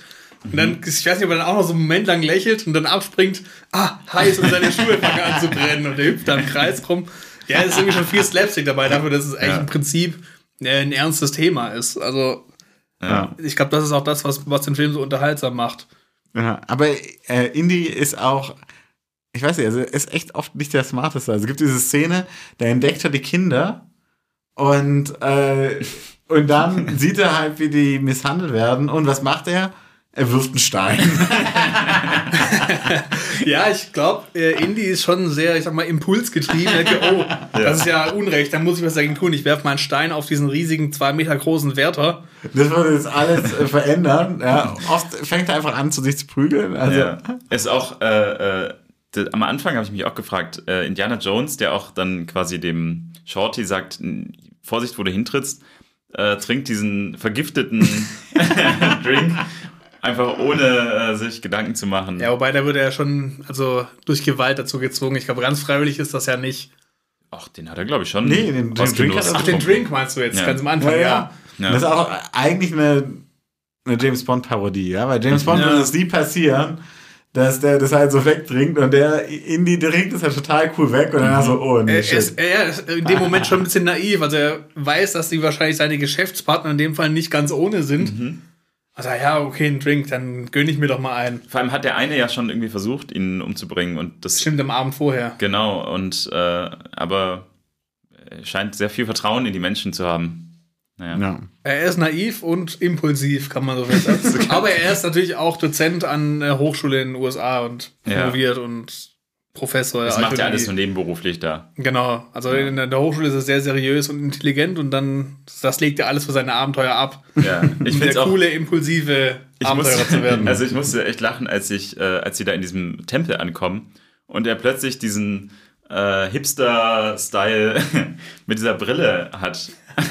Wo ich Ja. mich gefragt habe, wo hat er die Klamotten her? Also, ich, also diese ganze Szene, die ist völlig irre. Ja. Weil, also, die kommen völlig abgewetzt, Ja. kommen die da an bei dem Tempel und werden empfangen vom Prime Minister. ja, der Prime Minister empfängt die und äh, man muss ja sagen, auch, also ich würde mich ja fragen, einmal, okay, gehört dieses Kind dazu? Ist es freiwillig hier? Äh, muss man dieses Kind jetzt retten von diesen Menschen? Ja, ist es, äh, Ist das eine Familie? Oder? Auch, die Widdy, ja, also wenn man jetzt den kulturellen Kontext sich anschaut, dann, und die kommt da in so einem Kleid mitten im, also das ist völlig weird und auch mit so Stöckelschuhen dann, die sie dann sich anzieht. Äh, Indianer völlig verschwitzt, das ist ja sowieso so, der ganze Film ist einfach nur sweaty. und, so. und dann Ist auch warm dort. ja, aber dann, dann kommt der Prime Minister und der weiß ja zu dem Zeitpunkt noch nicht mal, dass es Indiana Jones ist. Erst als er sich vorstellt, Ja. äh, wird ihm klar, ah ja, das ist Indiana Jones, ja. Und dann redet er von Oxford und so weiter. So, die, der nächste, das nächste ist, dann macht er ein Bankett für die, alle kommen, der Maharaja, die, alle werden zu diesem Bankett eingeladen. Der gibt den Klamotten, hat natürlich ein Set von Klamotten da, die dem passen, plus auch irgendwie eine Brille. also, warum, warum braucht Indianer plötzlich eine Brille? Damit er das Menü lesen kann, das ist die Speisekarte. Und dann kommen sie zu diesem Bankett, ja, äh, die setzen sich hin und ähm, als allererstes fängt bei Indiana Jones zu sagen, Mensch, ich hab dich hier Kinder entführt. So. Habe ich gehört, dass äh, hier, also Prime Minister wirklich, sie sollten sich schämen. Aber ich frage mich auch, ist das, der Palast ist ja irgendwo mitten, der, also muss ja irgendwo in Nordindien sein. Warum ist der Prime Minister in diesem Palast? Also ist das der Amtssitz? Weil eigentlich gehört der Palast halt dem Maharaja, der noch minderjährig ist. ist er quasi das Mündel des Prime Ministers oder wie ist das da geregelt? Ja, die Verfassung, die würde mich ja interessieren. Das würde ich, ja, das wäre echt mal spannend. Ja. Wobei das ja eigentlich auch wirklich, also eine der prominentesten Szenen ist, die dann während des Banketts folgt. Also erstmal beleidigt er ja so nebenbei den Maharaja, was der dann auch deutlich anspricht hier, das kann ja wohl nicht sein. Ja, Ich Entschuldigung, bin der ich, Gastgeber. So. wollte niemanden beleidigen. Hm, Ich weiß nicht. Ja, es war doch auch so, dass er gesagt hat, äh, ja, man beleidigt doch äh, seinen Gastgeber nicht. Ja. Und dann hat er irgendwie auch gesagt, ja, äh, ist ja nur Mythos, ne? Und Ähm, dann, ja. Und ich fand aber auch generell so die Einstellung von Indianer oder Indie, ich, wir müssen uns mal auf eine Bezeichnung einigen, ähm, fand ich quasi seine Einstellung zu Mythen und äh, ob er daran glaubt oder nicht, fand ich irgendwie auch interessant. Weil als er in diesem, Voll in diesem äh, Dings ankommen, so, also da hat er zum einen nicht dran geglaubt, äh, okay, äh, das war jetzt irgendwie Schicksal, dass wir herkamen. Und er hat nicht an diesen Stein geglaubt und war da sehr skeptisch. Und sobald aber so die Message da war, äh, wenn du alle drei Steine hast, äh, dann kommt Ruhm und Reichtum. Und äh, das ist dieses, du brauchst unbedingt das Set, quasi das Quartett beisammen. Ähm, und also, ja, weiß nicht. Er war da immer so, mal hat er dran geglaubt, dann wieder nicht. Das fand ich ein bisschen. Ist vielleicht so die Frage, ob es daran liegt, dass es das erste Abenteuer von ihm ist. Also gut, es gibt ja im Nachgang, gab es ja noch eine Serie mit die Abenteuer des jungen Indiana Jones. Aber so von, den, von der Chronologie her ist es dann vielleicht noch unerfahren. Ja. Und er weiß nicht, dass man seinen Gastgeber vielleicht nicht beleidigt. Aber er kann Indisch. Also, Nee, die nicht? Inder können Englisch. Chinesisch. Äh, Chin sicher? Er spricht am Anfang Chinesisch, aber er spricht nicht. Ja, aber, nee, er übersetzt doch auch äh, bei dem Inder, der in diesem Dorf. Von dem Ältesten, der spricht. Stimmt, witzigerweise spricht er Singalesisch, Stimmt, genau, das ist eigentlich Singalesisch, ja. weil sie auf Sri Lanka gedreht haben. Sie durften nämlich nicht in Indien drehen, ja. Aber ich dachte ehrlich gesagt, äh, also ich habe die englische Fassung gesehen, Ja. da spricht er doch Englisch. Ich habe die deutsche gesehen und da ist es so, dass er quasi Singal also Indisch äh, spricht. Und ich habe das nur gemerkt, weil ich diese Szene so legendär fand, weil der Älteste von diesem Dorf, der redet zu ihm, aber äh, äh, Indiana Jones hat nichts Besseres zu tun, als in die Kamera so zu gucken und völlig in die andere Richtung von dem. Äh, und ich fand diese Szene irgendwie so lächerlich, weil der Typ redet mit ihm und er läuft halt von ihm weg und guckt so hoch und es ist irgendwie total skurril. Das scheint den total zu interessieren, was der zu erzählen genau, und der hat halt parallel halt Blablabla, ja. für Willy übersetzt, äh, was er gesagt hat. Stimmt. Ähm, deswegen, Aber hat nicht der Älteste dem jüngeren Dorfvorsteher was erzählt und der hat dann mit Indy gesprochen? ich weiß nicht, dieser Dorfälteste mit dem grauen Haar, was ich da lustigerweise auch noch ganz interessant finde, dass der ja kein Wort Englisch kann. Ja. Und dass sie, wenn der irgendwas erzählt hat, dass, ah, hab ich gelesen, ich glaube, Steven Spielberg hat ihm Wort für Wort seinen Text vorgesprochen. Und der hat das nach Gehör nachgesprochen, weil er kein Krass. Englisch konnte. Und das finde ich auch schon wieder eine Leistung. Das ist also schon krass, um das dann zu hören. Und so, okay, der kann kein Englisch. Der ist heute Professor in Oxford. Genau. Ja. Ja. Und dann, also, ja, auf jeden Fall muss er aber auch die verstehen können oder mit denen kommunizieren können. Er sagt ja auch hier, äh, Willi, du musst das essen. Du beleidigst den Gastgeber, wenn du das nicht isst. Mhm. Und keine paar Minuten später im Film macht er genau denselben Fehler und beleidigt auch seinen Gastgeber. Stimmt, Das ist ja. auch so ein bisschen paradox. Also einer sagt hier, achte mal auf dein Benehmen. Die armen Dorfbewohner, die geben dir Essen und du verschmähst es, weil du es nicht magst, weil du es eklig findest. Ja. Also sie, sie essen ja auch, also im Grunde Willy isst den ganzen Film über diese Trauben, wobei den isst sie ja dann gar nicht, sondern die liegen dann neben ihr auf dem Bett, als sie äh, sehnsüchtig auf Indiana Jones wartet. Äh, also irgendwie, weiß nicht, es geht den ganzen Film drüber äh, darum, dass Willy das Essen nicht mag, so. Ja. Du siehst auch nicht wirklich viel wahrscheinlich. Nee. Ein Apfel vielleicht noch. Es Ja. liegt in rum Traubenäpfel. Also das Bankett hat sie ja, glaube ich, komplett verschmäht, als sie sich eigentlich auf die Suppe Verstehe gefreut ich hat. gar nicht. Ja, ich verstehe es auch nicht. Als dann die Suppe kommt, hm, Suppe. Ja. Und das ist ja aber auch so ein Punkt, was ich vorher schon meinte, dass dann auch die Inder gesagt haben, hier, äh, Leute, das ist, entspricht überhaupt nicht der, der, der Ja. Wahrheit, wie ihr uns hier darstellt. Diese, was, was haben die da?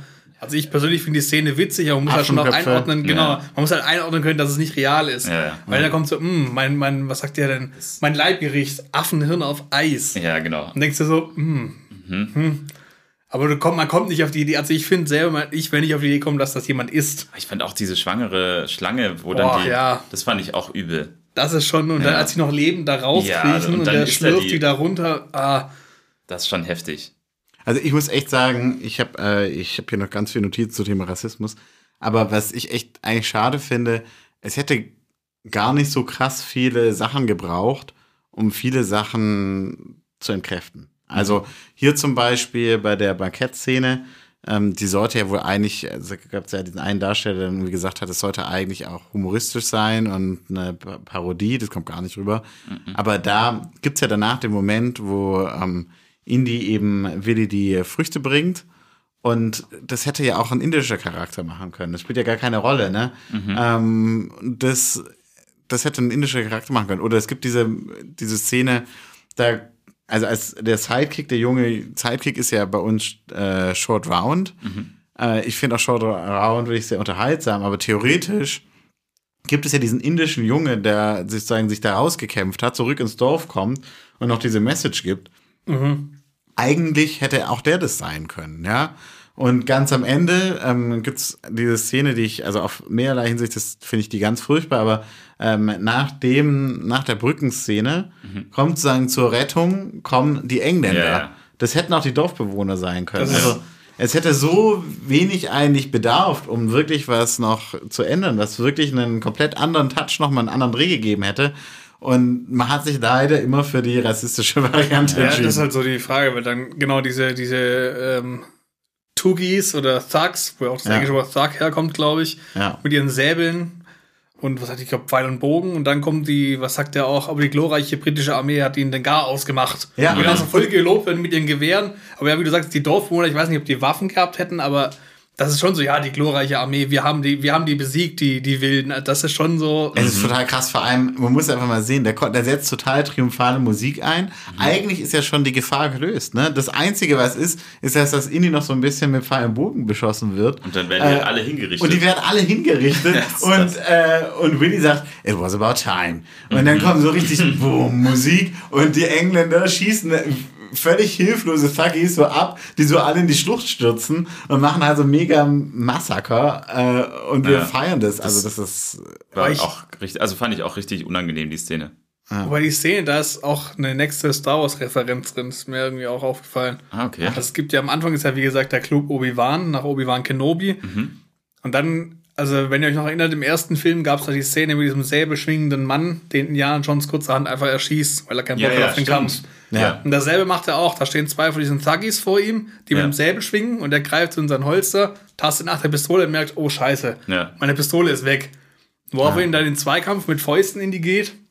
auf die beiden drauf, den einen entwaffnet und dann mit dem Säbel schreiend dem anderen hinterher rennt. Dann siehst du, sieht man, wie er auf die Kamera zurennt, ah, bleibt abrupt stehen und kommt ein Kameraschwenk und sieht, dass er, man sieht, dass er irgendwie Ja. 20 Leuten gegenübersteht, die ihm dann seinerseits wieder verfolgen. Und dasselbe gibt's in Star Wars auch. Da rennt er, ich meine, boah, welcher Film ist das? Da rennt er als Han Solo auch ein paar von diesen weiß gekleideten Herren, also den Stormtroopern hinterher, schreiend. Und da kommt genau dasselbe. Dann stoppt er abrupt und da kommen eben auch 20 zu 1 ist er dann unterlegen und dann rennt er wieder seinerseits vor denen weg. Also es ist Ja. wirklich genau dasselbe. Und das fand ich an der Szene schon irgendwie witzig. Aber sonst ist natürlich klar, das ist dann, da sieht man auch, dass die komplett sinnlos am Ende eigentlich noch alle erschossen werden sollen. Ja. Ja, im Prinzip, die Brücke ist durchgejagt, die können nicht mehr rüberkommen. Sie sind eigentlich schon vernichtend geschlagen. Und wenn er dann wirklich noch sagt, äh, it was about time, ist schon so, Und vor allem, also wenn sie, wenn schon sinnlos Leute sterben, dann werden die halt noch von den Engländern ermordet. Die, diejenigen, die sozusagen Gott sei Dank noch mal da sind, sind die Engländer, die Imperialisten. Also das ist, das ist Ja. furchtbar. Ja, das, vor allem, das ist eine Szene, die ist eigentlich nur eine Minute lang, nicht mal. Es, man hätte es gar nicht machen müssen. Also die hätten auch völlig sinnlos, auf ja. die Seite fliehen können und äh, abhauen können. Ja. Aber es ist schon sehr markig, finde ich dann, wie ich schon sagte, der, der, was ist das, der Colonel oder was, wie er sich dann selbst und die glorreiche britische Armee nochmal feiert, dass er so ein paar äh, Säbelschwinger und Bogenschützen den Gar Niedergemetzelt hat. ausgemacht Ja. hat. Ja, das ist echt nee, nicht tragbar. Ja. ja, auch dazu, ich habe ähm, geguckt gehabt, also wir haben vorhin schon im Vorgespräch so ein bisschen, es gibt so viel Literatur und es gibt ein Buch zu ähm, von Nigel Morris, The Cinema of Steven Spielberg und da gibt's auch ein Kapitel zu äh, Temple of Doom und ich lese mal vor, also das ist auf Englisch, aber ich lese einfach mal äh, den ersten Satz vor, da muss man sagen, leider trifft es sehr gut. If Riders of the Lost Ark uh, promotion attempted strategic distancing from Reaganism, the blatant racism, sexism, and xenophobia of Indiana Jones and Temple of Doom suggest the filmmakers were either ignorant uh, of or unrepentant concerning its alleged ideological import. Also muss man einfach sagen, ähm, das muss denen einfach in dem Moment komplett egal sein, dass sie gerade äh, krassen Rassismus und Sexismus äh, produzieren. Und das, ich finde es wirklich einfach schade, weil man wirklich das, der Film lebt eigentlich was, was sehr Spaß macht, ihn anzugucken, von Unterhaltungselementen, von Action-Szenen, die komplett losgelöst von dem Rassismus und Sexismus funktioniert hätten. Und man wirklich mit so ein paar kleinen Sachen könnte man den Film ähm, ja. Viel erträglicher machen. Es, auch, Das- es, hätte ja auch diese ganzen Schätzchen äh, von Indiana Jones nicht gebraucht. Also er bezeichnet sie ja die ganze Zeit, also im Deutschen ist immer so, äh, hey Schätzchen, komm und so. Ja, Ähm, was gerade auch noch ist, also ganz kurz noch, sorry, Ja, ja, alles ähm, gut. gerade wegen dem Setting, was wir davon hatten, das ich dann auch noch ganz interessant fand, dass ursprünglich, wo mal die Überlegung war, äh, lese ich hier gerade, ähm, dass George Lucas eigentlich ein Spukschloss in Schottland als Setting für den zweiten Film vorgeschlagen hat. Das wäre Mhm. ja komplett losgelöst gewesen von dem, von dem Kolonialrassismus. Ja. Und dann hat aber, ich glaube, Spielberg gemeint, nee, äh, kann man nicht machen, weil das ist zu arg, das würde zu arg Erinnerungen an Poltergeist hervorrufen. Das ist ja auch das ist ein Horrorfilm oder Spuk, Thriller oder wie auch immer man nennen Mein möchte. Gott, dann hätte man den Film ab 16 machen müssen. Ja, und dann ähm, wurde eben aus dem, diesem, diesem Spukschloss in Schottland hat man gesagt, okay, dann machen wir halt den Temple of Doom in Indien draus. Ja. Und da, das wäre eine ganz andere Story gewesen. Also da wäre auch diese ganze Kolonialgeschichte nicht dabei gewesen. Ja. Äh, Da wäre es vielleicht ganz anders gekommen. Ich frage mich dann, was er dort hätte machen sollen in dem Spukschloss oder dann auch heilige Steine gefunden hätte. Äh, aber dazu habe ich dann leider nichts gefunden. Wahrscheinlich wurde die Idee schon relativ früh verworfen. Und man dachte, okay, Spukschloss Aber Schottland. das, das zeichnet für mich irgendwie noch mehr so ein Bild ab, dass Indiana Jones Filme im Grunde nur eine Aufeinanderreihung sind von äh, so Favorite Scenes, die man irgendwie Ja. gerne in so einem Film hat. Also ich habe das auch mitbekommen, äh, dass diese ähm, Loren-Szene, die wollten sie eigentlich in dem ersten Film äh, Jäger des verlorenen Schatzes machen. Ja. Da war aber dann kein Geld mehr für. Und dann haben sie halt gesagt, ja komm, dann machen wir es halt im zweiten Film. Und dann war noch so, ach komm, eine, äh, eine Hängebrücke ist eigentlich auch gut, das passt gut zu Indiana Jones. Haben sie auch noch reingepackt. Tempel passt irgendwie auch. Also du kannst, im Grunde kannst du so einen Indiana Jones Film mit so ein paar Key-Elements äh, zusammenwürfeln. Äh, und es dann halt irgendwie, hast einen Indiana Jones Film so. Da brauchst Genau. du noch einen sexistischen Hauptcharakter, eine nervige Frau und ein Kind und dann hast du schon einen fertigen Film. Äh, genauso wie die Lorenfahrt, die du gerade angesprochen hast, die sie ja ursprünglich im ersten Film auch schon Genau. realisieren wollten, wo, dann, wo ich mich auch frage, wo die das alles reinpacken Ja, wollten. eben. Wollten sie anscheinend auch diesen Flugzeugstand, Auch noch. dieser Flugzeugabsturz, in dem die mit dem, mit dem Schlauchboot sich retten, Ja. wollten sie anscheinend auch schon im ersten Film realisieren. Ja, war zu sie jetzt, teuer. Genau, das haben sie jetzt irgendwie alles in den zweiten gepackt, deswegen ist der auch irgendwie so komplett Mhm. überfrachtet mit irgendwelchen Action-Szenen. Und was ich wohl auch gelesen habe, äh, was ich gelesen habe, ist wohl auch, dass ähm, Spielberg, ich glaube, der mag den Film schon, weil es halt ein Machwerk ist, aber er hat ihn eindeutig gesagt, das ist der schlechteste oder der schwächste Film der Reihe. Mhm. Also das geht mir persönlich auch so. Ich, also auch so, ihr habt den gerne geguckt, ja, das ist ein Film, den kann man sich angucken, der ist unterhaltsam, Ja. der unterhält mich schon beim Gucken, aber irgendwie so storymäßig ist er, finde ich, schwächer als Teil 1 und 3 Haben wir am Teil Anfang vier auch schon festgestellt. können wir jetzt mal fehlt noch- so ein bisschen der. unter den Teppich kehren. Da kommen wir mal noch zu. genau. Ja, äh, tatsächlich, äh, die haben ja auch beide gesagt, ne, George Lucas und er, sie waren, glaube ich, beide in der Phase, in der sich äh, in der Trennung. Genau. Und das vi- vielleicht zeigt, also ich zeige das vielleicht auch den schwachen Frauencharakter so ein bisschen. Aber ich äh, trotzdem, ich, ich bleibe dabei, man hätte es eigentlich ganz simpel, ganz anders machen können. Und Das äh, erklärt jetzt auch, dass die zusammengekommen sind. ja, dass sie gerade eine Trennung hinter sich und dann. ja. Ja.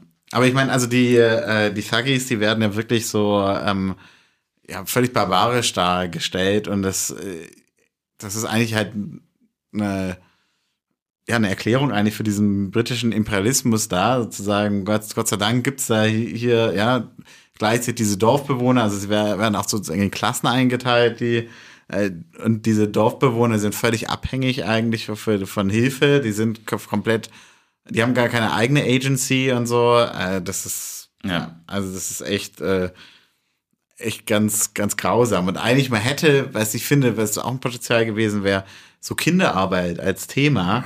Das ist ja eigentlich ähm, hoch interessant, ja. Vor allem äh, dann auch noch in den Minen und das eigentlich auch, also das, das so ein Thema kann man auch völlig ähm, politisch machen. Ne? Ich meine, unsere ganzen Smartphones sind abhängig wahrscheinlich von Kinderarbeit in irgendwelchen Minen im Kongo. Ja. Äh, das, da wäre so viel eigentlich möglich gewesen, was man hätte machen können. Aber es geht dann halt eigentlich nur um diesen barbarischen Kult, ja. Da hat man einfach damals nicht dran gedacht. Ja, an die Smartphones haben wir damals Also nicht für gedacht. die Smartphones, genau. Ja.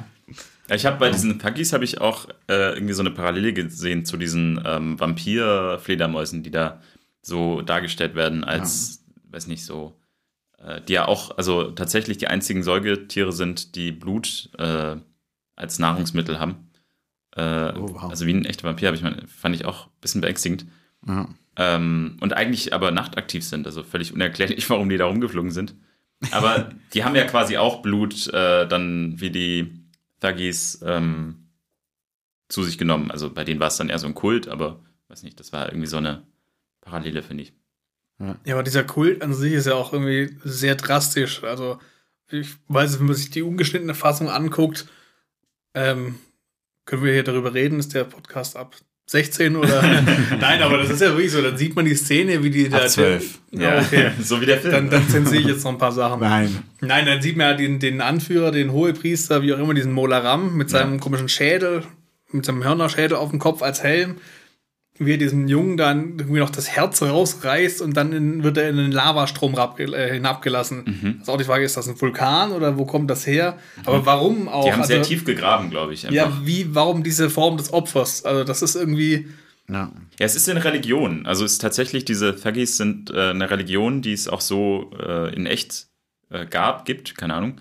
Ähm, ja, und die, deswegen sagen sie ja auch, äh, okay, wir wollen die äh, Moslems, äh, wir wollen die ähm, Juden und die Christen alle loswerden. Und warum und den auch. indischen Jungen. Nee, und äh, in der gleichen Reihe erwähnen sie auch die Briten. Also es äh, Das Verrückte finde ich äh, zur Religion, weil ich meine, eigentlich im Film werden ja so Elemente von Voodoo ja, gezeigt. ja, Aber ja. das, äh, ich meine, also einmal muss man sagen, Voodoo das ist eine Religion, die mit Nahegepieksen überhaupt gar nichts zu tun hat. Das ist wirklich nur so eine äh, rassistische Fantasie, die wir so irgendwie so ein bisschen haben.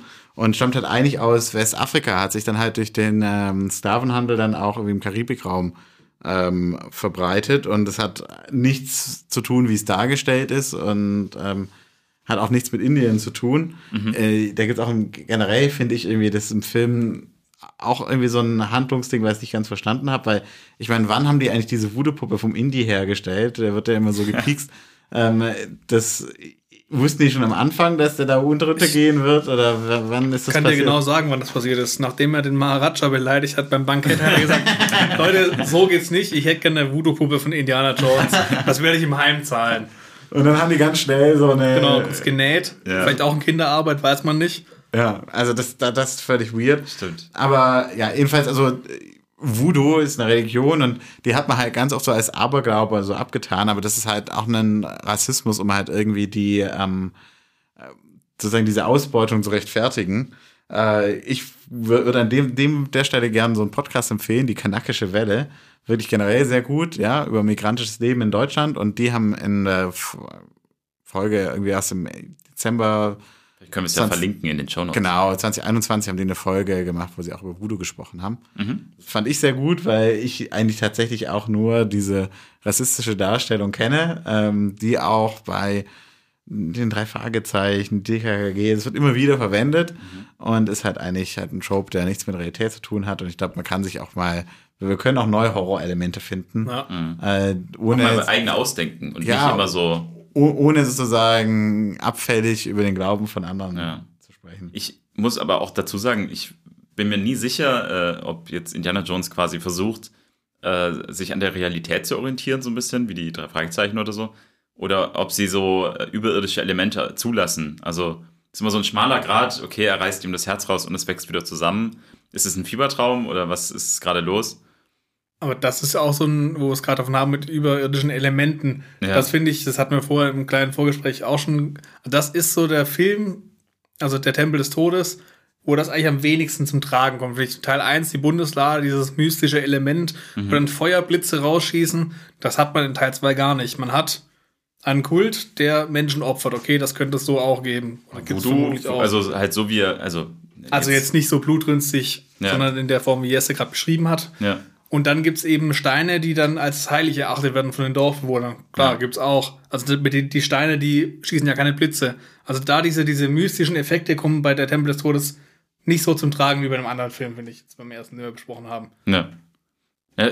Ich fand es nur so ganz spannend, so was ist da so das Grund, die Grundausrichtung. Äh, also, weiß nicht, weil, weil tut man jetzt so, als, als wäre das alles, also nur Aberglaube oder gibt es die Elemente da jetzt in dem Film wirklich? Ich weiß nicht. Fand ich während dem Gucken so irgendwie. Das macht aber für mich jetzt wieder, wo wir es vorhin hatten, ne, zwischen, den Unterschied zwischen Indiana Jones und James Bond, Ja. ist äh, James Bond, da würde es solche übernatürlichen Elemente nicht geben. Ja, es würde, ist alles sehr politisch und Ja. ähm, ja, aber ich finde, es macht total Sinn in so einer amerikanischen Version, dass es gibt. Ne? Ich meine, UFOs, Aliens, all diese Popkulturelemente kommen auch aus den USA, sind ganz stark davon geprägt und in diesem Kontext, finde ich, muss man das auch dann irgendwie verstehen, begreifen.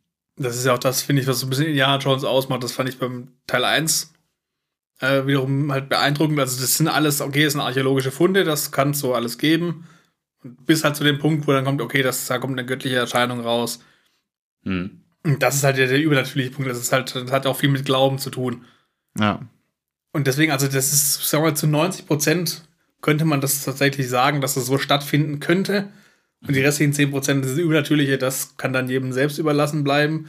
Vielleicht ist Steven Spielberg auch sehr gläubig und denkt, dass das so funktioniert, weiß man nicht. Und das ist halt diese Komponente, die ist bei Teil 2 gar nicht bei Tempel des Todes. Also man hat da, das ist auch schon viel Glaube, aber das wird nicht so visuell dargestellt. Okay, die Steine fangen an zu leuchten, wenn sie zusammen sind, aber was hat das zu bedeuten? Das ist Also, er reißt ihm das Herz raus und er lebt noch. Fand ich schon sehr, äh, weiß nicht. ich bin kein Mediziner, ich weiß nicht, wie lange man da noch lebt. Also Ich weiß nicht, ob da noch viel Potenzial ist. ja, weiß ich nicht. Also, Probieren es nach der Aufnahme mal aus. gut, dass das Krankenhaus direkt um die Ecke Ja, ist. genau. Ja. Ja. Aber was ich sehr interessant finde, ähm, bei diesem Indiana Jones ist ja wirklich ein Teil des Films, eigentlich der ganze zweite Akt, würde ich sagen, ist Horror. Das ist eigentlich ein Horrorfilm. Äh, es gibt äh, lauter so Phobien mit den, äh, mit diesen ganzen Spinnen Na, und Käfern. Insekten. Genau, ge- genau, dann gibt es die Fledermäuse, es gibt die Schlangen. Weil hier Indiana Jones bei den Schlangen relativ cool ist, ehrlich gesagt. Normalerweise hat er so eine Schlangenangst, ne? Vielleicht hat es sie erst danach entwickelt, da die anderen ja danach spielen. Ja, das macht natürlich Sinn, ja. Es gibt äh, so diese Einkerkerungsding, das ist natürlich auch irgendwie so ein krasses Ding. Mhm. Ich mich auch frage, wann wurde das eigentlich gebaut, wozu, aber Ja. Who Und cares, Warum ja. ist das so ein, das ist ja eigentlich nur so ein Nebeneingang zu dieser Ja, großen genau. Halle. Warum hat man jetzt so krasse Sicherheitssysteme da entwickelt? Müssen die da alle durch oder, naja. Aber ich meine, das Ding ist, äh, ich meine, vielleicht würde man sagen, weil es sozusagen vom Gästetrakt dahin ist, aber alternativ könnte man auch sagen, es gibt einfach keinen Weg vom Gästetrack. Ähm, ja, eben. Warum braucht man jetzt unbedingt einen Eingang von da unten? Also es macht jetzt vielleicht nicht so viel Sinn, aber es gibt Ja. eben, es gibt diese, es gibt Höhenangst ähm, mit der Brücke, es gibt die invasiven Eingriffe mit dem Herz und so. Mhm. Aber das Verrückte ist, es ist ein Horrorfilm, aber der Soundtrack ist vollkommen von so einem Actionfilm. Und so wirkt es so Abenteuer, ja. Abenteuer. Und deswegen, äh, obwohl es ein mega krasser Horrorfilm ist, es, ich würde mich, ich fände es total interessant, mal den gleichen Film zu sehen mit einem anderen Soundtrack, auch wenn ich den Soundtrack echt mega feier. Äh, wär, es wäre super interessant. Ich glaube, das würde noch viel krasser wie ein Horrorfilm wirken, wenn man das mit einer anderen Musik untermalen würde. Ja. Das mit den Ängsten fällt mir gerade auch ein, also diese Szene mit den ganzen Insekten. Ja. Da fand ich wohl auch interessant, dadurch, dass du auf Thema Angst gekommen ist, gekommen bist, dass Kate Capshaw, die Schauspielerin von Willie Nelson, wohl auch, also ich weiß nicht, ob sie wirklich Angst vor Insekten hat, aber sie hat wohl Valium genommen vor dem Dreh der Szene, What? Oha, okay. da sie äh, mit den ganzen Insekten wohl nicht so klar kam. Und trotzdem Also konnte sie durchschreien. ist.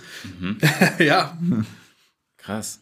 Ah. Okay. Ja, äh, Steven Spielberg konnte auch nicht auf diese Brücke und musste immer mit dem Auto drum rumfahren, weil er sich nicht drauf getraut hat. Ja, krass. wer will es ihm verübeln? Ich weiß nicht, ob ich da drüber laufen wollen würde. Ja. Diese Brückenszene, die ist auch wirklich Filmgeschichte, würde ich sagen, oder? ja. Ja. Also das war, ging mir beim ersten Teil auch so. Ich ähm, konnte mich nicht erinnern, wann ich den Film gesehen habe. Aber ich glaube, es gab so viele Szenen, die mir, und die ich auch behaupten würde, also die Loris-Szene, würde ich sagen, ich würd, die gab es doch noch in anderen Filmen, oder? Die wurde wiederverwertet. Ich, Spontan fällt mir irgendwie äh, der deutsche Film der Schule des Manitou ein. Oder Ice Ja. Ganz Age. am Ende, das ist wirklich eigentlich dasselbe Setting, die fahren durch einen Berg, der Ja. halt geformt ist wie ein Stiefel, mit einer Lorenbahn. Ja. Das ist wirklich, also eins zu eins adaptiert von, von Indiana Jones. ja. Ich glaube, deswegen wollten sie es ja auch in den Film übernehmen, weil es halt einfach so ein, Was so ikonisch ist. ja, so ein ikonisches äh, Theme ist irgendwie. Aber die Brücke mit den äh, ähm, Alligatoren da unten, das ist auch was, was Das- so oft. Erinnert mich irgendwie an Asterix und Obelix. Da gibt es doch auch so eine Szene in dem Film, wo die über so eine Brücke Mit mit, den Aufgaben, als Ja, genau. Müssen, ja. Ja. ja, in Griechenland oder ja. Für die Frage, aus welchem Jahr ist der Asterix und Obelix-Film? Uh, der könnte älter sein. Ja, ich, ja. Der kommt wahrscheinlich auch schon im Comic vor. Also ich schätze mal, Nee. Ich habe tatsächlich äh, jetzt alle, vor kurzem alle Asterix und Obelix-Comics wieder gelesen. Äh, diese Szene kommt nur im Film vor. da müsste ihr mal echt, das wäre interessant zu gucken, wer hat von wem geklaut. Ja, willst du hier kurz eine Re Recherche machen? Hast du hier? äh, das wird mich jetzt wirklich sehr. Ja. War Asterix und Obelix äh, Ja. tatsächlich so ein Trendsetter? Ja. Steven Spielberg schaut Gibt es eine Asterix und Lorenfahrt Obelix. in Asterix und Obelix? Nee, gell? Nee. Ich glaube nicht. Aber Damals gab es haben, eigentlich auch keine Loren, ne? Also. Stimmt. Aber das hat mich äh, zum Beispiel auch gewundert, wa was bauen die da überhaupt ab? Also, Die bauen nichts ab, die suchen nach den, dem letzten, die, die haben noch diese verbleibenden Sankara-Steine. ah, die anderen beiden, die suchen die. ich glaube, die haben schon zwei gehabt. Aber Also, wie viele sind das denn? die sind doch? Fünf? geklaut worden. Warum sollten die da Ja, aber ein ausgerechnet? paar sind wohl noch vergraben. Ich glaube, zwei Stück sind vergraben. Dann Ah, lassen die okay. die Kinder suchen. Genau. ah, Genau, also nochmal kurz zum Thema Asterix erobert Rom. Der Film ist von 1976. Wow. Indiana Jones von 1984. oh, wir haben was aufgedeckt. Spiel- Spielberg war Asterix-Fan. ja, ich glaube auch. Wow. Okay, krass. Mhm. Ja. Das hätte ich nicht gedacht. Ich auch nicht. Aha. Das ist, äh, da haben wir hier exklusiv. Ja, Ja. ihr wart dabei. Jetzt muss man den Wikipedia-Artikel äh, Ergänzen, ausstellen. ja, stimmt. Ja. ähm, zum Thema dabei ist mir gerade auch wieder eingefallen, das hat mir im ersten Teil auch schon. Der Schauspieler Pat Roach, Mhm. dieser hühnenhafte, im ersten Teil spielt er zum einen den Piloten, mit Ja. dem Ja. sich Indiana Jones prügelt, Mhm. aber auch einen von den, den Handlangern in Nepal in der Bar. Stimmt, der kommt bei auch Olympia, kommt er doch vor, oder? Nicht? Der kommt, aber vielleicht ist es ein anderer. Ich lasse dich ausreden. Ja. Ich finde bei Pat Roach etwas sehr unangenehm, dass er äh, diesmal halt mehr oder weniger Blackface. Äh, Das ist der Punkt, auf den ich hinaus will. Der spielt diesen riesigen, hühnenhaften äh, Wärter in, Ja. in der Mine, den Indiana Jones mit dem Stein bewirft und am Ende auch in diesem Steinschredder äh, auf sehr qualvolle Weise sich ihm entledigt, sage ich Auch mal. so eine Szene, die würde ich als äh, 13-Jähriger nicht unbedingt sehen wollen. vor allem Ja. danach sieht man noch sowieso dieses Ding so rot ist. Ne? ja, Also, Und also da ist er wieder, kommt er wieder vor. Und das ist vielleicht was kleiner Vorgriff auf den dritten Teil, der spielt er auch wieder mit. Also, scheint Wahrscheinlich eine ähnliche zu sein. Rolle. Ja, Mhm. ich glaube aber, der ist tatsächlich äh, den Deleted Scenes zum Opfer gefallen. Oh, krass. Aber theoretisch spielt er mit im dritten Teil. Ja. Theoretisch. Super, da bin ich ja schon mal sehr gespannt, ja. Aber er, er spielt immer so den äh, ähm, Villain, den prügelnden Ja, den Handlanger, ich glaube, das ist einfach der Physis geschuldet, dieser riesige Ich frage mich auch Muskelberg. so, was ist seine Ausschreibung? Die denken dann alle schon automatisch, hey, wir brauchen hier so einen Hühn. Ah, ich, ich hab da einen. Kennt einen. Ja. Ja, das ist, oder auch was, äh, ist der dann als Schauspieler und auf seiner Seite steht, äh, ich bin sehr groß und muskulös und spiele gerne Bösewichte. Gebucht. Ja, dem ist mir auch aufgefallen, ich meine, das geht doch so ein bisschen in diesen Sexismus von dem Film. Und es passt auch in die Zeit, ne? Ich meine, äh, alle Bösewichte, also es gibt, sind so ein bisschen weiblich konnotiert, ein bisschen so queere Charaktere, ne? Genauso wie bei Disney auch eigentlich alle Bösewichte so ein bisschen queer äh, sind, ja, und Männer ohne Frauen etc. Ist hier, kann man tatsächlich sagen, bis auf diesen britischen äh, Offizier gibt es bei ganz vielen so ein paar Elementen. Ich, viel liegt es bei ihm, bei Pat auch an dieser massiven Schminke, ne, muss man einfach sagen. Ähm, ist wahrscheinlich auch notwendig, ne, um ihn sagen zu, zu verwandeln, aber mir ist es echt ähm, aufgefallen, ja, dass Schwäche sehr stark weiblich Mhm. ähm, konnotiert wurde. Ja. Aber halt wirklich im krassen Gegensatz zu Teil 1, finde ich. Das ist halt das, was Ja. den Unterschied ausmacht, weil Marion, Die war voll, ja, die ist ja. Wirklich gut dabei gewesen. Also die konnte auf sich selbst aufpassen. Die, hat auch die Männer unter den Tisch getrunken. Genau, die hat Männer unter den. Tisch rum, Genau. die hat gesagt, was sie denkt. Ja, Sie wusste Ja. auch, was sie wollte. Und dann kommt im krassen Gegensatz dazu Willy, die halt einfach komplett abhängig ist von anderen ja. und sich wirklich nur auf ihre Karriere fixiert. So, Ja, ich äh, bin Sängerin und ich brauche Geld und ich, äh, ich will nicht nach Daily. Mhm. Das ist schon, also warum man das dann genommen hat, ich weiß nicht, ob es dann nur damit zu erklären ist, dass halt äh, das mehr an Bond angenähert werden soll, dass es immer eine andere Partnerin ist, hätte man irgendwie auch eleganter lösen können. Also ich finde halt auch mal, wenn du so Filme siehst, du hast dann einen Hauptcharakter, der kann alles. Ja. In dem Fall hast du noch Shorty, der kann auch ein bisschen was. Und dann hast du halt die Frauenrolle, die immer so äh, als Beiwerk, die eigentlich immer nur nervt und nichts daneben stellst. Das finde ich irgendwie immer schwach in Filmen. Mhm. Das macht dann irgendwie nicht so Spaß, weil das dann, die wird immer mitgeschleppt und fragt man sich, warum. Ja. Ich das- muss, ich muss auch sagen, ist am offensichtlichsten irgendwie fand ich es auch bei dieser Szene mit dem Charakter, den wir gerade hatten, auf diesem Fließband, wo sie dann irgendwie so einen Eimer aufhebt und ihm gibt und versuch's mal damit so. Also sie Ja. reicht ihm quasi so, vielleicht kann ich dir hier irgendwie helfen. Ich gebe dir mal was ganz Schweres in die Hand, das hilft vielleicht. Ja, ich finde es total schade, weil ich denke zum Beispiel, man hätte ja als Qualität geben können. Vielleicht hätte sie intelligent sein können oder so. Ja, aber und das, oder das wäre ja wieder was leider sehr weibliches, aber wenigstens wie dass sie Ja. kommunikativ super stark ist oder so.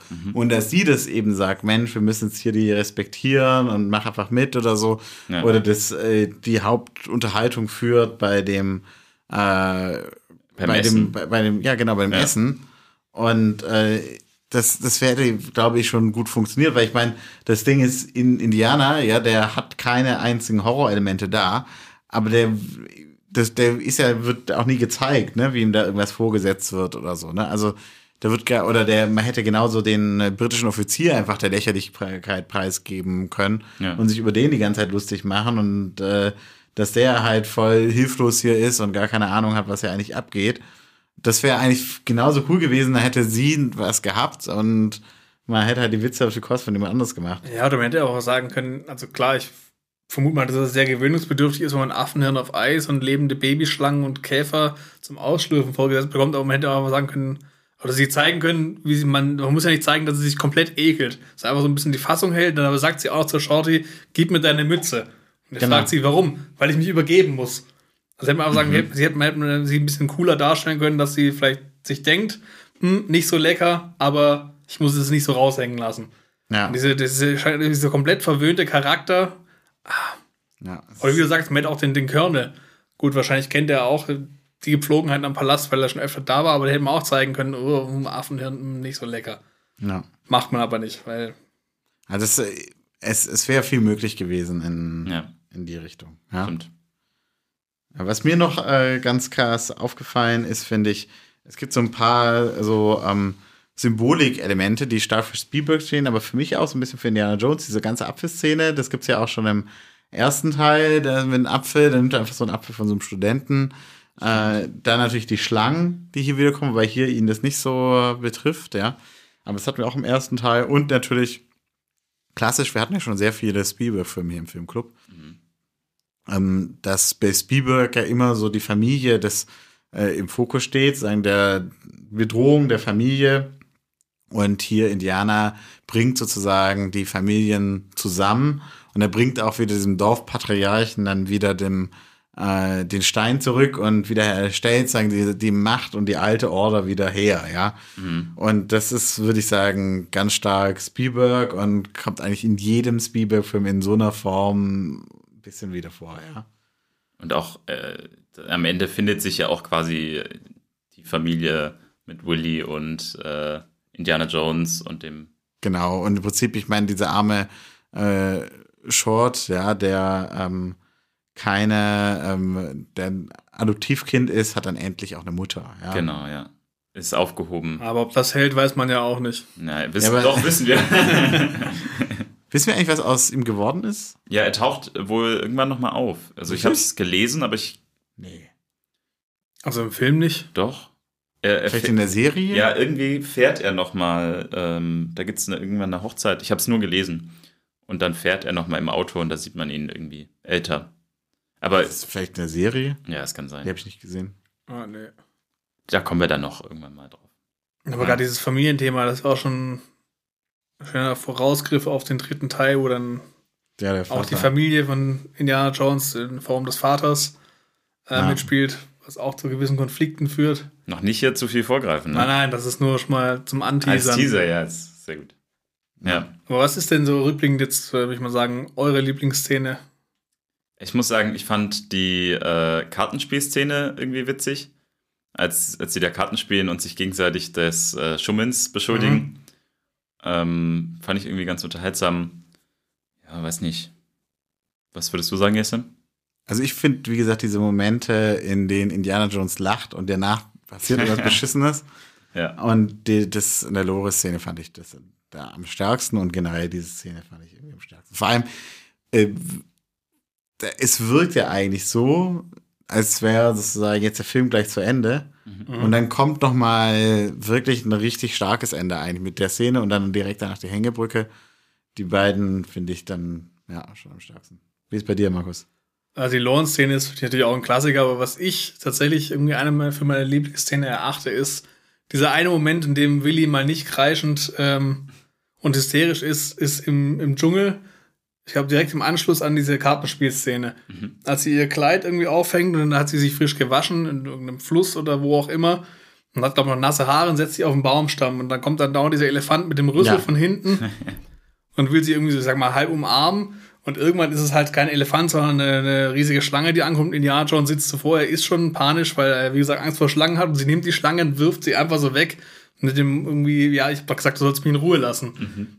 Und das ist das erste Mal, wo man denkt, okay, da ist sie mal cool, aber nur weil sie weiß, dass es keine Schlange ist, die sie wegwirft, sondern weil sie denkt, das ist ein Elefantenrüssel, finde ich sehr lustig. Stimmt. Ja. Und mein Lieblingssatz ist, äh, den man auch in täglichen Gebrauch einbauen kann, äh, ist tatsächlich von, von Shorty. Äh, hör auf Shorty, dann lebst du länger. Ja, stimmt. Ja. Das ist irgendwie auch so ein Klassiker, finde ich. Das ist so, Der, Shorty, das ist mir auch aufgefallen, Shorty sagt auch die ganze Zeit irgendwie so Sachen wie, äh, ja, du hattest nicht recht oder so, hättest du mal auf mich gehört. ja. Ja. Er ist irgendwie schon so, der, der, obwohl er ein Kind ist, hat er sehr viel öfter recht als Indiana Jones. Also er ist irgendwie schon so, ich will jetzt nicht sagen, das Gehirn von Indiana Jones, sondern der clevere von beiden, aber Er muss schon sehr oft äh, quasi mitdenken, wenn es Indianer nicht tut, weil er gerade weil er mal wieder eher, impulsiv ist. eher über seine Muskeln versucht, das Ding zu lösen. Ja. Ja, stimmt. Ja, super stark. Mensch, ich hätte noch zum Abschluss ein kleines Quiz. Ja, gerne. Äh, ich habe das Gefühl, jetzt wird das Quiz sehr einfach. Ähm, wollen wir einfach machen, wer am ähm, schnellsten äh, die Antwort einfach rausposaunt, kriegt den Punkt? Okay, Ich hätte vielleicht noch eine Frage, der weiß die Antwort selber nicht ganz genau, aber das ist wir, immer gut. Da kannst du auch mitspielen. Stimmt, ja. ähm, so, die erste Frage ist, wie heißt der Nachtclub am Anfang des Films? Ja, Obi-Wan. genau. Aber das wissen wir beide. Ja, Okay. das war sehr einfach. Ja, das, äh, ich hätte nicht gedacht, dass wir so oft äh, darauf kommen, ja. Ähm, wie lautet der Name des Mannes, mit dem Indianer zu Beginn des Films streitet? Lao Che. Ja, das steht auch auf dem Flugzeug, aber das hast du Genau. schneller gewusst, ja. 1 zu 0. Wie heißt der 1 zu 1, oder? Nee, 2 zu 1, aber ist ja egal. Ja, wie heißt der Freund von Indy, der zu Beginn des Films in einem Nachtclub in Shanghai ein Kellner spielt? Aber irgendwas mit Wuhan. Wuhan. Mist, Wuhan, ja. Ja, sehr gut. Wir haben einen Kenner hier zu Besuch. Ähm, was steht auf Shortys Mütze? Oh, Shorty? nee. Mist. Das ist eine gute Frage. Ich habe nur einmal auf die Mütze geguckt, als er sie auszieht, weil sie reinkotzen will. nee, keine Ahnung. Keine Ahnung. Da steht tatsächlich äh, NY, also für New York. ah, Ach, krass. Ja. da hätte ich jetzt auch nicht sagen können. Nö. Ich habe mich auch gefragt, Hätte man also eigentlich raten können. dieses New York-Logo ist ja wirklich sehr bekannt. Mhm. Ich frage mich aber, ob das schon 1935 äh, so Fürchte benutzt wurde Ist im das- City-Marketing. Dieses tatsächlich dieses äh, New York Yankees, diese Baseballmütze oder? Äh, nee, äh, also, Das ist dieses typische N. ja, ich weiß nicht, das. Yankees. Ich glaube.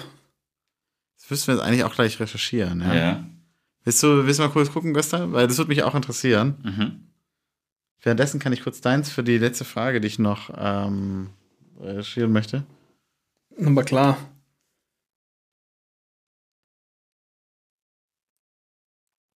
Aber das wird tatsächlich zu wissen. Also die Yankees sind aber schon relativ alt. Das ist dieses NY nebeneinander geschrieben. Ja, so übereinander gelegt, glaube ich. Ah, übereinander gelegt? Nee, dann, weil ich glaube, das übereinandergelegte ist von den Yankees und das nebeneinander geschriebene ist äh, Vom Stadtmarketing New York Stadt. City. Ja, ich, also ich habe es noch nicht, kein Ergebnis dazu gefunden, aber Was Auf jeden Fall steht New York drauf und nicht Shorty. Ich dachte, Ja. vielleicht kommt der so zu seinem Namen. Nee. nee, Hm. der Hund. Aber konntest du herausfinden, von wann das Logo ist? Nee. Äh, ich habe noch nicht raus. New York. Also ich hätte jedenfalls behauptet, dass das Logo jünger ist als Ja, würde ich auch sagen. Das ist 1935. quasi sich um Ist es- Anachronismus Ist es dieses handelt. Logo hier? Ja. Ah, okay. Ähm, das ist tatsächlich von den Yankees, oder? Yankees, Ja. wenn ich das hier richtig. Krass. Aber die sind auch relativ alt. Also ich weiß nicht, wie populär die in, in Asien waren in den 1930er Jahren. Weil es ja auch nicht so mit der Globalisierung im Sport war. Aber vielleicht hat er auch die Mütze von Indie bekommen. Ja. Ja, krass. Ja, aber dann ist es möglich. Hier, also ich habe jetzt die Wikipedia-Seite in 1905. The two overlapped Ja, for Wow. one season, but not in the way used today. Ja, trotzdem. Kommt ja Krass. hin. Krass, ja. Gut, äh, dann die nächste Frage. Wie lautet der Name des Kapitäns, der bei den Indy beim Abendessen trifft? Ach, ist der Captain, kein Colonel. Nee. Das ist ja noch niedriger im Ranking. Das ist fies, dass du so viele Namen benutzt. Ich bin so schlecht im Namen merken. Ja, nee. Fällt mir tatsächlich auch nicht ein. Ja, aber er ist auch irgendwie eine Rolle, die, weiß nicht, Higginbotham oder sowas. Nee, äh, Captain Blumbert. Blumbert. Ja, klingt so ein bisschen wie bei Cluedo oder so.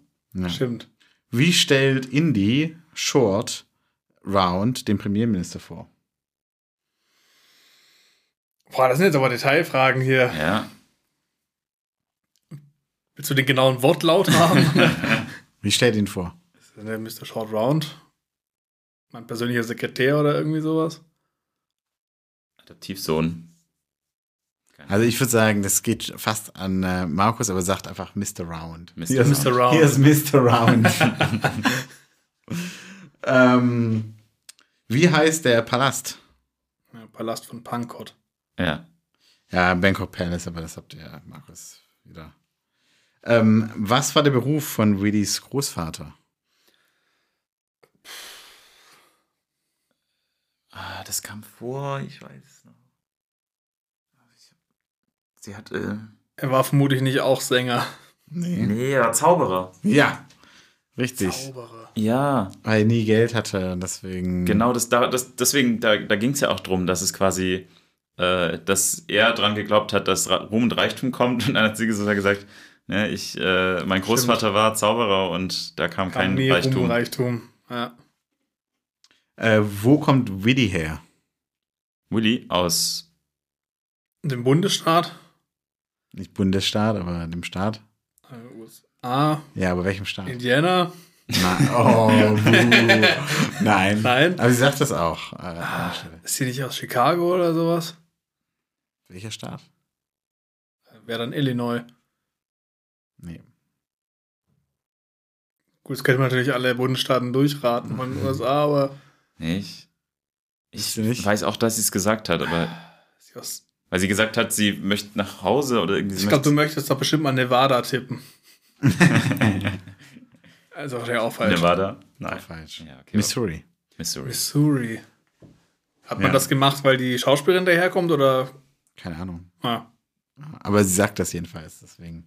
Ist auch so, äh, da merkt man wieder bei so einem Quiz, äh, das sind so Details in so einem Film, die eigentlich wenig für den Film tun. Gar nichts. Also, ja, das ist so ein Beiwerk, das Ja. hört man dann. Ach ja, schön, sie kommt aus Missouri. das- Film vorbei, vergessen. vor allem, es bringt ihrem Charakter ja auch gar nichts. Nee. Also, man hätte ja stattdessen irgendwie sagen können, ich habe mal, äh, also ich bin Sängerin und ich habe auch kein Reichtum oder irgendwie sie so ein bisschen formen können. Das in dem Fall eher eine Beleidigung für Missouri ist, oder?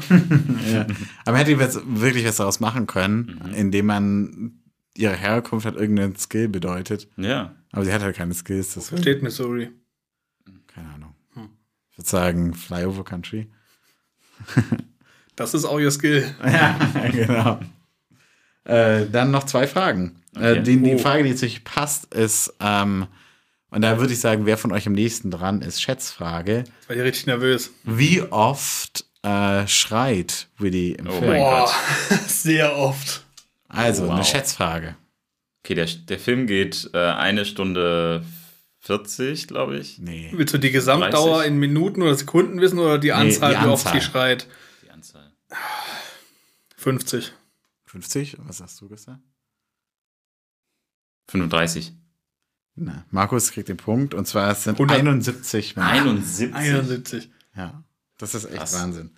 Und jetzt die letzte Frage. Das ist ja richtig, richtig viel. Also, abgefahren, okay.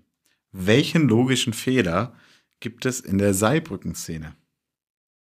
Äh, Logischen Fehler. er schneidet es durch und es geht in beide Richtungen.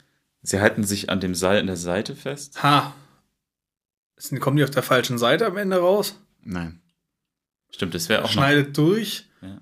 Schaut hier und Willi stehen auf der, die stehen, glaube ich, hinter ihm.